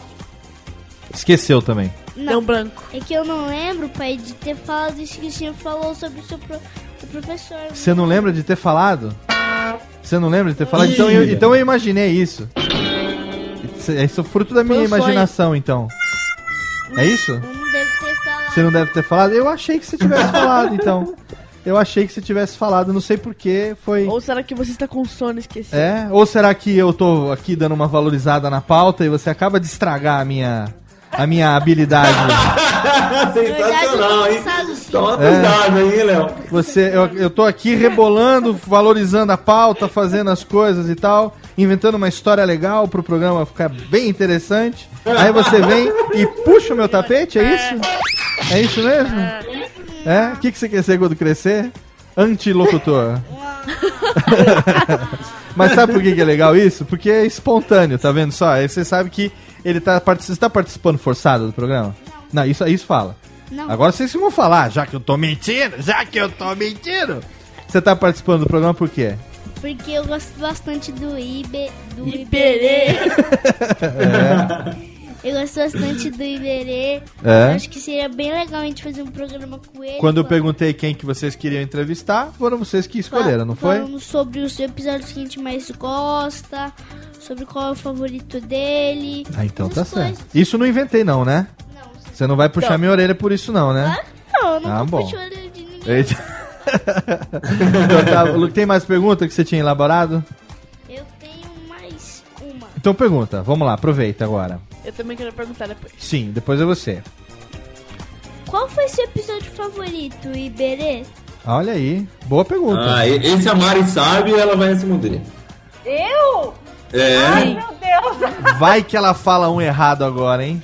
Vamos ver, vamos ver agora. Olha, olha, Se falar errado, vai ter, hein? De Não, agora eu tô 432. Leone, me ajuda. Você que me botou nessa enrascada, me ajuda aí agora. Qual você acha que foi o episódio favorito dele? Vamos ver se você tem uma. Você acha que foi algum específico que você já viu? Você não viu todos os 482. Não. Mas Ah, ele só viu, sei lá. tem algum que 26, você acha? Qual que 24. você acha? Vamos ver. Bem, Ajuda a Mari aí, vamos ver. hum, meu favorito. Ah, ah, tá vendo como ele é esperto? Ele, vai, ele, ele, em vez de tentar adivinhar o favorito do Iberê, ele vai falar o favorito dele. Olha aí, ó. Tá vendo? Isso, Por isso, isso que eu pedi a ajuda dele, ué. isso é que é esperto. Qual é seu favorito, então? Meu favorito É. é o do canhão de batata. Do canhão de batata. Olha, esse foi um dos melhores, hein? Esse, sem dúvida, foi um dos melhores. O canhão, o canhão de batata que tem uma curiosidade do vídeo, né? Porque quase que ele vira um canhão de Coca-Cola com mentos, né? A ideia, a ideia no começo era fazer um canhão de Coca-Cola com mentos. Aí eu fiz o canhão e eu descobri que quando você tira a Coca-Cola da garrafa, ela perde muito gás. Ah, é. Aí não tem reação do Mentos. Aí o Mentos não, não libera mais tanto o gás da Coca-Cola, fica fraco o canhão, então não funcionou. Aí, E aí, aí eu falei, não, dá pra acoplar um- uma tampinha aqui de, com um biquinho de pneu. E aí eu colo- fiz o canhão de ar comprimido. Aí, Aí você coloca a batata na frente e ele atira a batata. Bazuca de E batata. aí depois o senhor resolveu fazer uma pegadinha comigo, né? Na nossa É, aí eu falei, já que não deu certo, já que não deu certo o canhão de, de, de mentos com Coca-Cola, É. eu vou fazer uma pegadinha de mentos com Coca-Cola. Ah. Que eu vi no canal do YouTube e aí eu falei, putz, essa é muito boa, que você coloca o mentos por dentro da tampa, e na com uma linha presa ali, na hora que a pessoa abre, o mentos cai dentro da Coca-Cola. Suja a Excelente. cozinha inteira, suja o teto, suja todo mundo. Ó, depois que aconteceu a pegadinha, você forçou o Iberê a limpar tudo? lógico, lógico. Forçou, pior que me forçou. Tá Onde vendo? já se viu me forçar a limpar a cozinha depois? Mas você não respondeu qual é o seu episódio favorito. Mas o meu favorito é um que eu faço um barco de papelão e um barco gigante de papelão e eu vou numa represa é, navegar nesse barco. Esse eu já vi, esse eu já, eu já vi. Porque uma vez eu tinha feito, isso foi, isso foi em 2010, eu fiz um barco de origami. E aí, É. mas esse barco de origami eu afundei com ele. Não deu certo. E aí todo mundo ficou tirando sarro, ah, que barco ruim, não sei o que. Eu falei, não, agora. Eu publiquei o vídeo mesmo assim, ó, afundei, mas eu falei, não, vou. E o nome do vídeo é Como Naufragar num barco de origami. Como naufragar é excelente. né? É, aí, eu. ah, Mas aí eu fiquei estudando um tempão. Ficou dois anos lá procurando um barco. Até que eu achei um modelo de um barco de papelão. E aí foi uns cinco dias pra construir o barco, né, mano? Foi, Eu acho que talvez até alguns dias mais, viu? Foi, foi muito. Ficou um tempão lá no estúdio. É, construindo barco. E é um barco feito só de papelão. Ele tem um vernizinho, um verniz por fora e cola e papelão. Só isso, só esses três materiais: verniz, cola e papelão. E aí o barco ficou tão forte que a gente subiu em quantos? Acho que em quatro em cima do barco. E ele não afundou. Caramba, aí, tá vendo? Tá mais. Ficou mais super forte esse barco. Mais um- Pesado, né? Pesava uns É, 20 quilos o barco. Mais um link ah, mas pra agora, gente colocar lá agora no no final do ano a gente vai tentar fazer outro barco, né, amor? Maior ainda. Agora tem que virar tradição. Todo final de ano a gente tenta fazer É. um barco. E maior. Sempre crescendo o tamanho do barco. É, tentando fazer maior ou, ou com alguma característica diferente, assim, né? Que chame mais. que, que, que inove o barco, né? Excelente. Tenta fazer um barco de madeira gigante, daqueles barcos pirata lá. Barco pi- de papel, no caso, né? De papelão, né? De madeira a gente Aí- não vai afundar de madeira.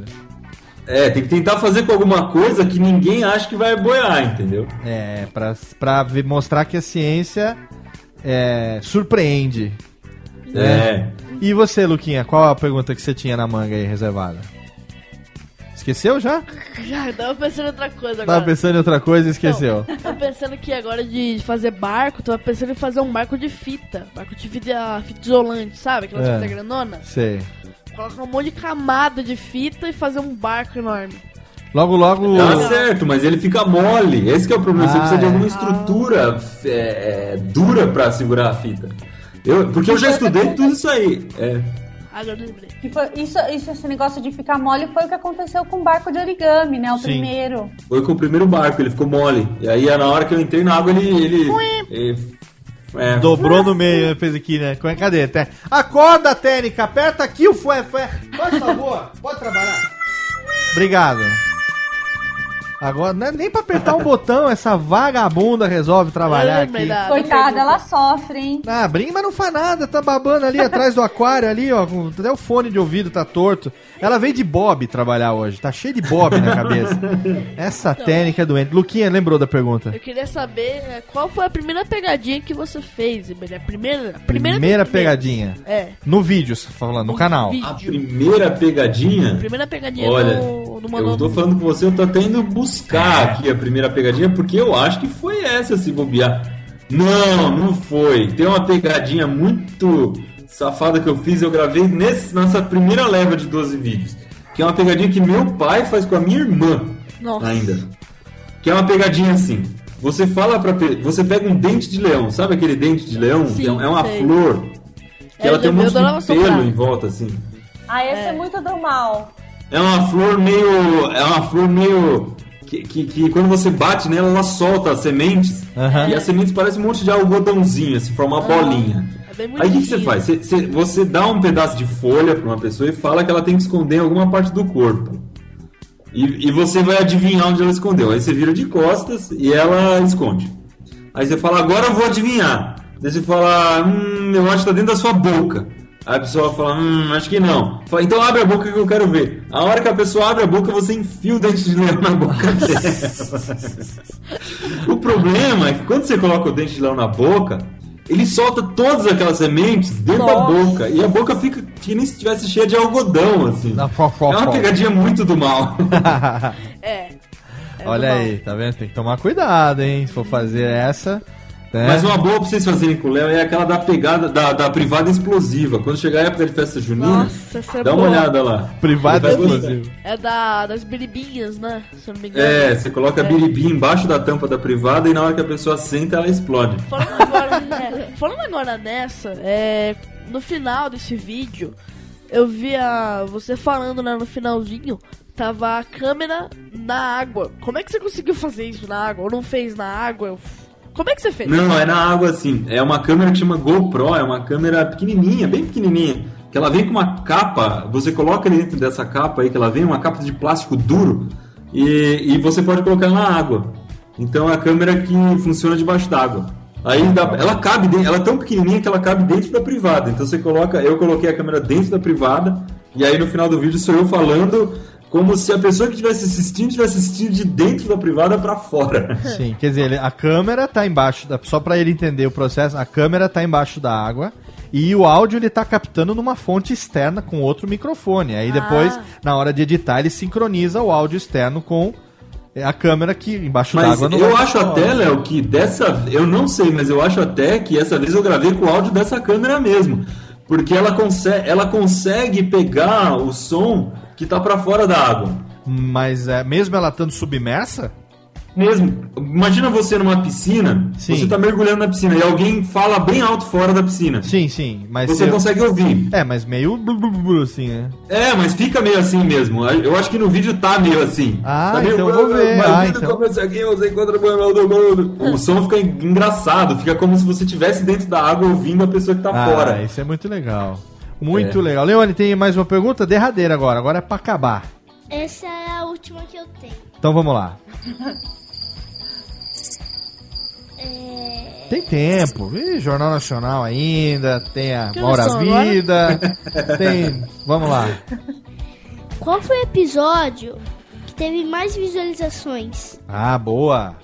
Essa é uma boa pergunta. Eu acho que foi um que eu ensino a fazer uma água que congela em um segundo. Esse Ah, é eu- um- nossa, eu adorei esse Foi. daí. Tá com Uma quase... propaganda- Tá com Era quase... uma propaganda cin- da Trident. Tá com quase 5 milhões de visualizações tá esse mais vídeo. de seis, pai.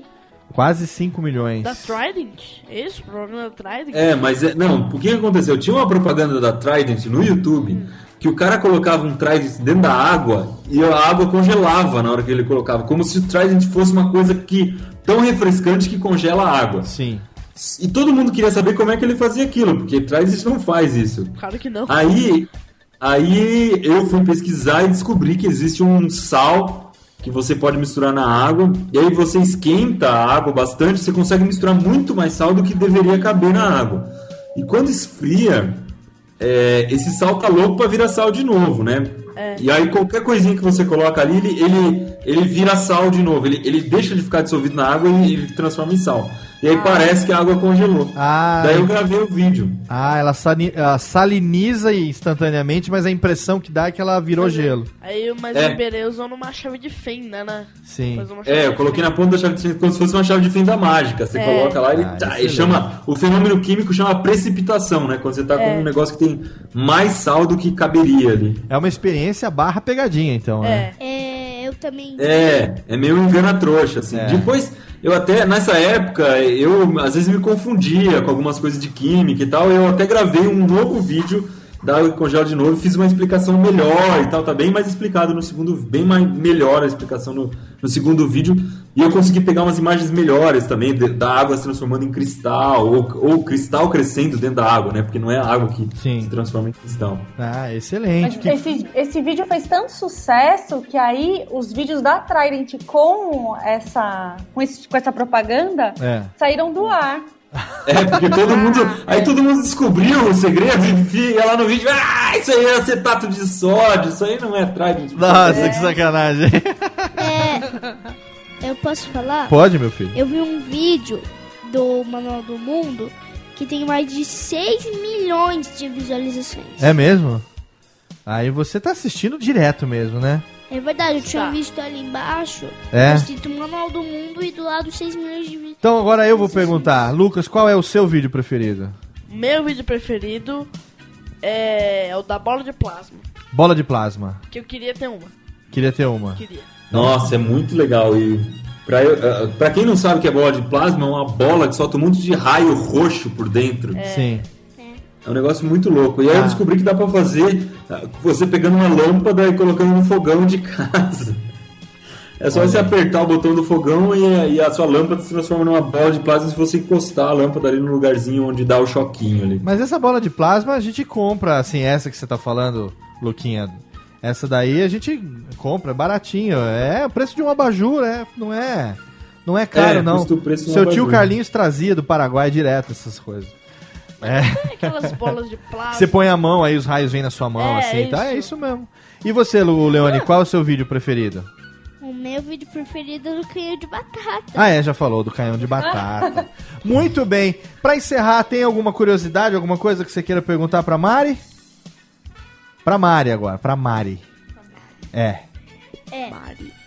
Tem no vídeo que você fez do Quiberi, É. Iberê, Sim. do bolo de pipoca doce, É. se ele fizesse muita sujeira lá. Qual? vi- Qual? Do vídeo? bolo de pipoca doce. Ah, fez. Se ele fez. fizesse sempre muita su- faz sujeira. Mas Quem qual- faz sujeira com chocolate? Se ele fizesse muita sujeira, o que, Leone? Você não terminou a pergunta. Você ia dar bronca nele, que nem naquele vídeo, naquele vídeo que eu falei. Ah, mas eu sempre dou. Mas esse é o papel da mulher da gente, viu? Dá bronca toda hora. É, sempre dou. E o nosso papel é dar a última palavra sempre. Sim, querida. É sempre assim. nele. Toda vez que ele vai gravar em casa, ele faz a maior sujeira. Espalha chocolate, espalha ovo, espalha refrigerante, espalha tudo pela casa e suja tudo. Fica tudo um caos. E aí ele Ovo é larga pra triste. Ovo, né? Ovo, é, Nossa. ovo suja muito, né? Tem, tem um Nossa. vídeo que ele gravou que era eram uns ovos, eu não lembro o nome do vídeo, mas eram uns ovos que ficavam em cima de, um, de umas embalagens de papel higiênico. Eu já É. vi. Tinha que bater a bandeja e o ovo tinha que cair certinho dentro do copo. E pra ele conseguir fazer isso? Pra Derrubou um acertar. monte de ovo no chão, né? Nossa. Putz, a casa ficou cheirando ovo uns 15 dias, mais ou menos. Porque é dif- quando você derruba muito ovo no chão, sei lá, uns 10 ovos que eu derrubei no chão. Sim. É, entrou ovo no, no rejunte do azulejo. Nossa, assim, então, é, pra, pra limpar é uma desgraça, Deus né? É. Ai, meu Não, Deus. e aí o Iberê vai limpar daquele jeito, né? É, dá aquela limpadinha, assim. É. Ah, limpadinha ali. Tá vendo só? Iberê, você é feliz, cara, ter uma, uma, uma pessoa como a Mari do seu lado que compartilha das suas loucuras, entendeu? Qual- Qualquer outra, senão a maioria, eu também tenho, a minha também compartilha muito das loucuras que eu faço. Mas tem muita gente que reclama, que quer fazer essas loucuras e a mulher não deixa. É verdade, não, a Mari, a Mari tem bastante paciência, não posso reclamar. A Mari. E você, Luquinha, pergunta pra Mari, tem? Ah, Vamos lá, chance final. Técnica já tá com a mão no botão aqui pra, pra chamar o, o Goulart. Bom. Ah, tá. Tem sim. Ah, então faça. É, do, daquela pegadinha do bombom de alho, que eu lembro que olhar foi um negócio meio estranho, bombom de alho. Como é que foi o gosto daquele bombom de alho? de alho, gosto de alho. Foi né? horrível, foi horrível. Porque aquele, aquele gosto do alho fica na boca, ele É. fica impregnado. Estranho. E você Quem- escova os dentes e não sai aquele negócio, fica um amargo na boca. Quem se deu mal foi o Iberê, que ficou sem ganhar beijo uma semana. É, tem que fugir do beijo, né? É, é, e ela, qualquer coisa que fazia, e ele fazia alguma coisa ruim, ela vinha com bafo de ar, assim, bah, É, no final do vídeo eu joguei o bafo na cara tá dele. vendo só? Eu sabia. A vingança nunca é plena, mata a alma e envenena. O pior é é que a Mari agora ela já sabe que vai cair na pegadinha. Ela não sabe o que que é. Mas sabe Então que vai ter. eu chego pra ela, experimenta esse bombom aqui, ela olha pro bombom e fala, puta, tem alguma coisa nesse bombom. Só que aí o que, que eu faço? Pra não perder a graça, porque se eu contar pra ela o que, que é, não dá. Claro. Eu não falo exatamente o que vai ser, entendeu? O- o- qual vai ser a pegadinha? Então ela já fala, putz, vou cair na pegadinha, mas o que será Lá que vai vem, ser? lá vem. Aí ela só vai descobrir na hora que sente o gosto de alho, né? Tá vendo só? Essa é a minha querida Mari Fulfaro e meu querido Iberê Tenório. O casal do Manual do Mundo hoje aqui no nosso Radiofobia, um especialíssimo de Dia das Crianças, do mês das crianças, né? E os meninos estão aqui, eles pediram o programa com seus ídolos e os ídolos estão aqui. Mas infelizmente chega uma hora que acaba o programa, criançada. O programa, né, ele tem, tem né, mais ou menos duas horas, né? Mas se o programa foi fenomenal, ninguém fica triste, não. Exatamente, é nesse momento que a gente chama quem? O Goulart. Goulart. de Andrade, vem comigo. Ele que traz a musiquinha de encerramento, ele que traz a musiquinha final, porque você aí do mundo inteiro acessou radiofobia.com.br, você ouviu mais um podcast antiácido efervescente, a sua atração aqui, o programinha de rádios disfarçado nas interwebs brasileiras. E ao meu lado eu tive a presença. Cadê a palminha técnica? Cacilda técnica hoje tá. E ao meu lado aqui eu tive hoje a presença dele, ninguém menos do que o meu grandão, o homem das ciências, o homem das coisas, o homem dos giz de cera, a figura peripopéticas, profundas e cretinas de Luquinha. Olá, Luquinha. Adeus, Adeus. Luquinha. Até daqui a pouco. Até daqui a pouco. Vamos jantar. Vamos jantar. Vamos comer pão de, pão de queijo hoje. Vamos. Mamãe está na cozinha fazendo pão de queijo. Delícia. Ela deve ter acabado de fazer agora. Mande o seu, o seu recado final para Iberê and Mari. Ah, obrigado Seus- por gravar. Foi, foi ótimo gravar com vocês dois.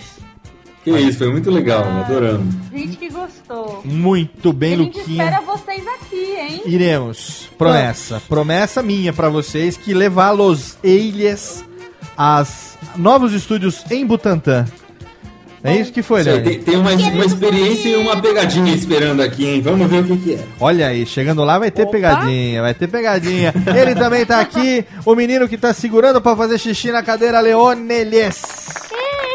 É, o menino que não para na cadeira, ele não para na frente do microfone, ele tira o fone do ouvido toda hora, ele cai da cadeira, ele enrola o fio, ele desmente o pai no meio do programa. Coitado, papai. Ele me faz. eh, eh, entrega minhas técnicas de fazer uma pauta improvisada. Zé. Mas ele é muito legal porque foi ele que escolheu Iberê Tenório e Mari. Obrigado, Leone.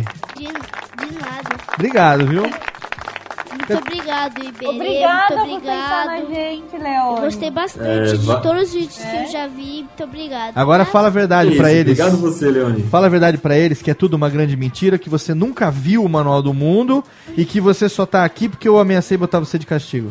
É mentira, tudo é mentira que ele tá Não, isso não é verdade não, porque quando eu comecei a falar das coisas quando era criança, ele lembrou até do vídeo do Draw My Life. Tá vendo só? Eu Tá sei que vendo? ele assistiu. Tá vendo só? É? Obrigado, viu? De nada, pai. Muito bem. E agradeço também a presença do casal, meus amigos, Iberê e Mari, pela generosidade de estar aqui com a gente hoje. Foi muito legal. Obrigado, meus queridos. Obrigado. Que isso, foi A muito gente legal. agradece o convite. É, Obrigado mesmo por abrirem aí essas duas horinhas do tempo de vocês pra gente gravar esse programa, realizar um desejo dos meninos de conhecer, ainda que por enquanto virtualmente vocês, né? Os amigos da escola não estavam acreditando que eles iam gravar com Um dos, um dos meus amigos assiste o Manual do Mundo. Eu, ele comentou de um, do, da, da espingarda de cenoura, né? Do vídeo da espingarda de cenoura. Aí eu falei, ah, vou gravar com o Iberê Camara. Ele não acreditou. E até agora não vai acreditar. Agora, agora só, enquanto você não mostrar o podcast, É isso que eu ele só vai fazer. acreditar quando você esfregar o programa na cara dele. Isso. Seu pai sabe que você é vingativo assim? Seu pai te ensina a fazer essas coisas? Não sei. Eu vou falar com teu pai, cara. Olha lá, hein? Vou falar com teu pai. Iberê, deixa aí o seu momento agora, se quiser mandar recado pros seus, seus fãs que vieram aqui ouvir a gravação do programa. Se quiser mandar jabex, recadinhos. O momento é seu agora. Ah, que isso, não, eu queria agradecer bastante e dizer que quando a gente faz. é, a, a gente grava o vídeo na frente de uma câmera e você fala com uma câmera, é uma coisa muito esquisita, né? Parece uma pessoa louca falando com a máquina que tá ali na sua frente. Mas é, quando a gente ou- ouve o pessoal. Que ouve o Luquinha, ouve o Leone dizendo os vídeos que eles assistiram e como é que eles curtiram, que agora vão fazer, e vai procurar a casa do primo para enterrar o- a cápsula do tempo e tal, é, é o que me deixa muito feliz e, e realizado. Que legal. É, Que É legal. isso que faz valer a pena. é isso que faz valer a pena. Que legal. E é pra gente também um prazerzaço receber aqui no nosso humilde podcast pessoas como vocês, queridos, pessoas que, enfim, batalhadoras que conseguiram aí um sucesso fenomenal, mais do que merecido, fruto da dedicação, do profissionalismo e do amor que a gente vê refletido naquilo que vocês fazem, sempre com muito esmero, com muita dedicação. É um orgulho poder dizer que sou amigo de vocês. Obrigado, viu? Obrigado mesmo. Obrigado a você, Léo. Continuem aí fazendo cada vez mais vídeos e podem esperar que Luquinha e Leone já prometeram que vão mandar várias ideias. Vamos. É isso? Estamos esperando, legal, estamos esperando. esperando. é. Várias ideias aí, o Iberê faz lá e se der certo a gente faz aqui. Se der errado a gente dá risada. tá certo assim? Obrigado pra você então, querido ouvinte que fez o download em radiofobia.com.br, você que assina o nosso feed, você que recebe nosso programinha gostosinho aí no seu dispositivo móvel, no browser, onde você quiser. Obrigado pelo seu download, pela sua conexão, pela sua audiência. Você já sabe, quarta-feira que vem tem mais uma atração podcastal aqui pra você e faça sempre como eu, plante um filho, leia uma árvore. Escreva um livro. Ah, escrever um livro deu certo agora. Deu. E até logo, lhes. Tchau, Brasil! Tchau. Vai, maestro! Tchau, tiozinho. No Clube do Bolinha. Ai! Oferecimento Alisabel. Vem, Bel, alisa minha, meu cabelo. Rapaz! De queijo! Queijo.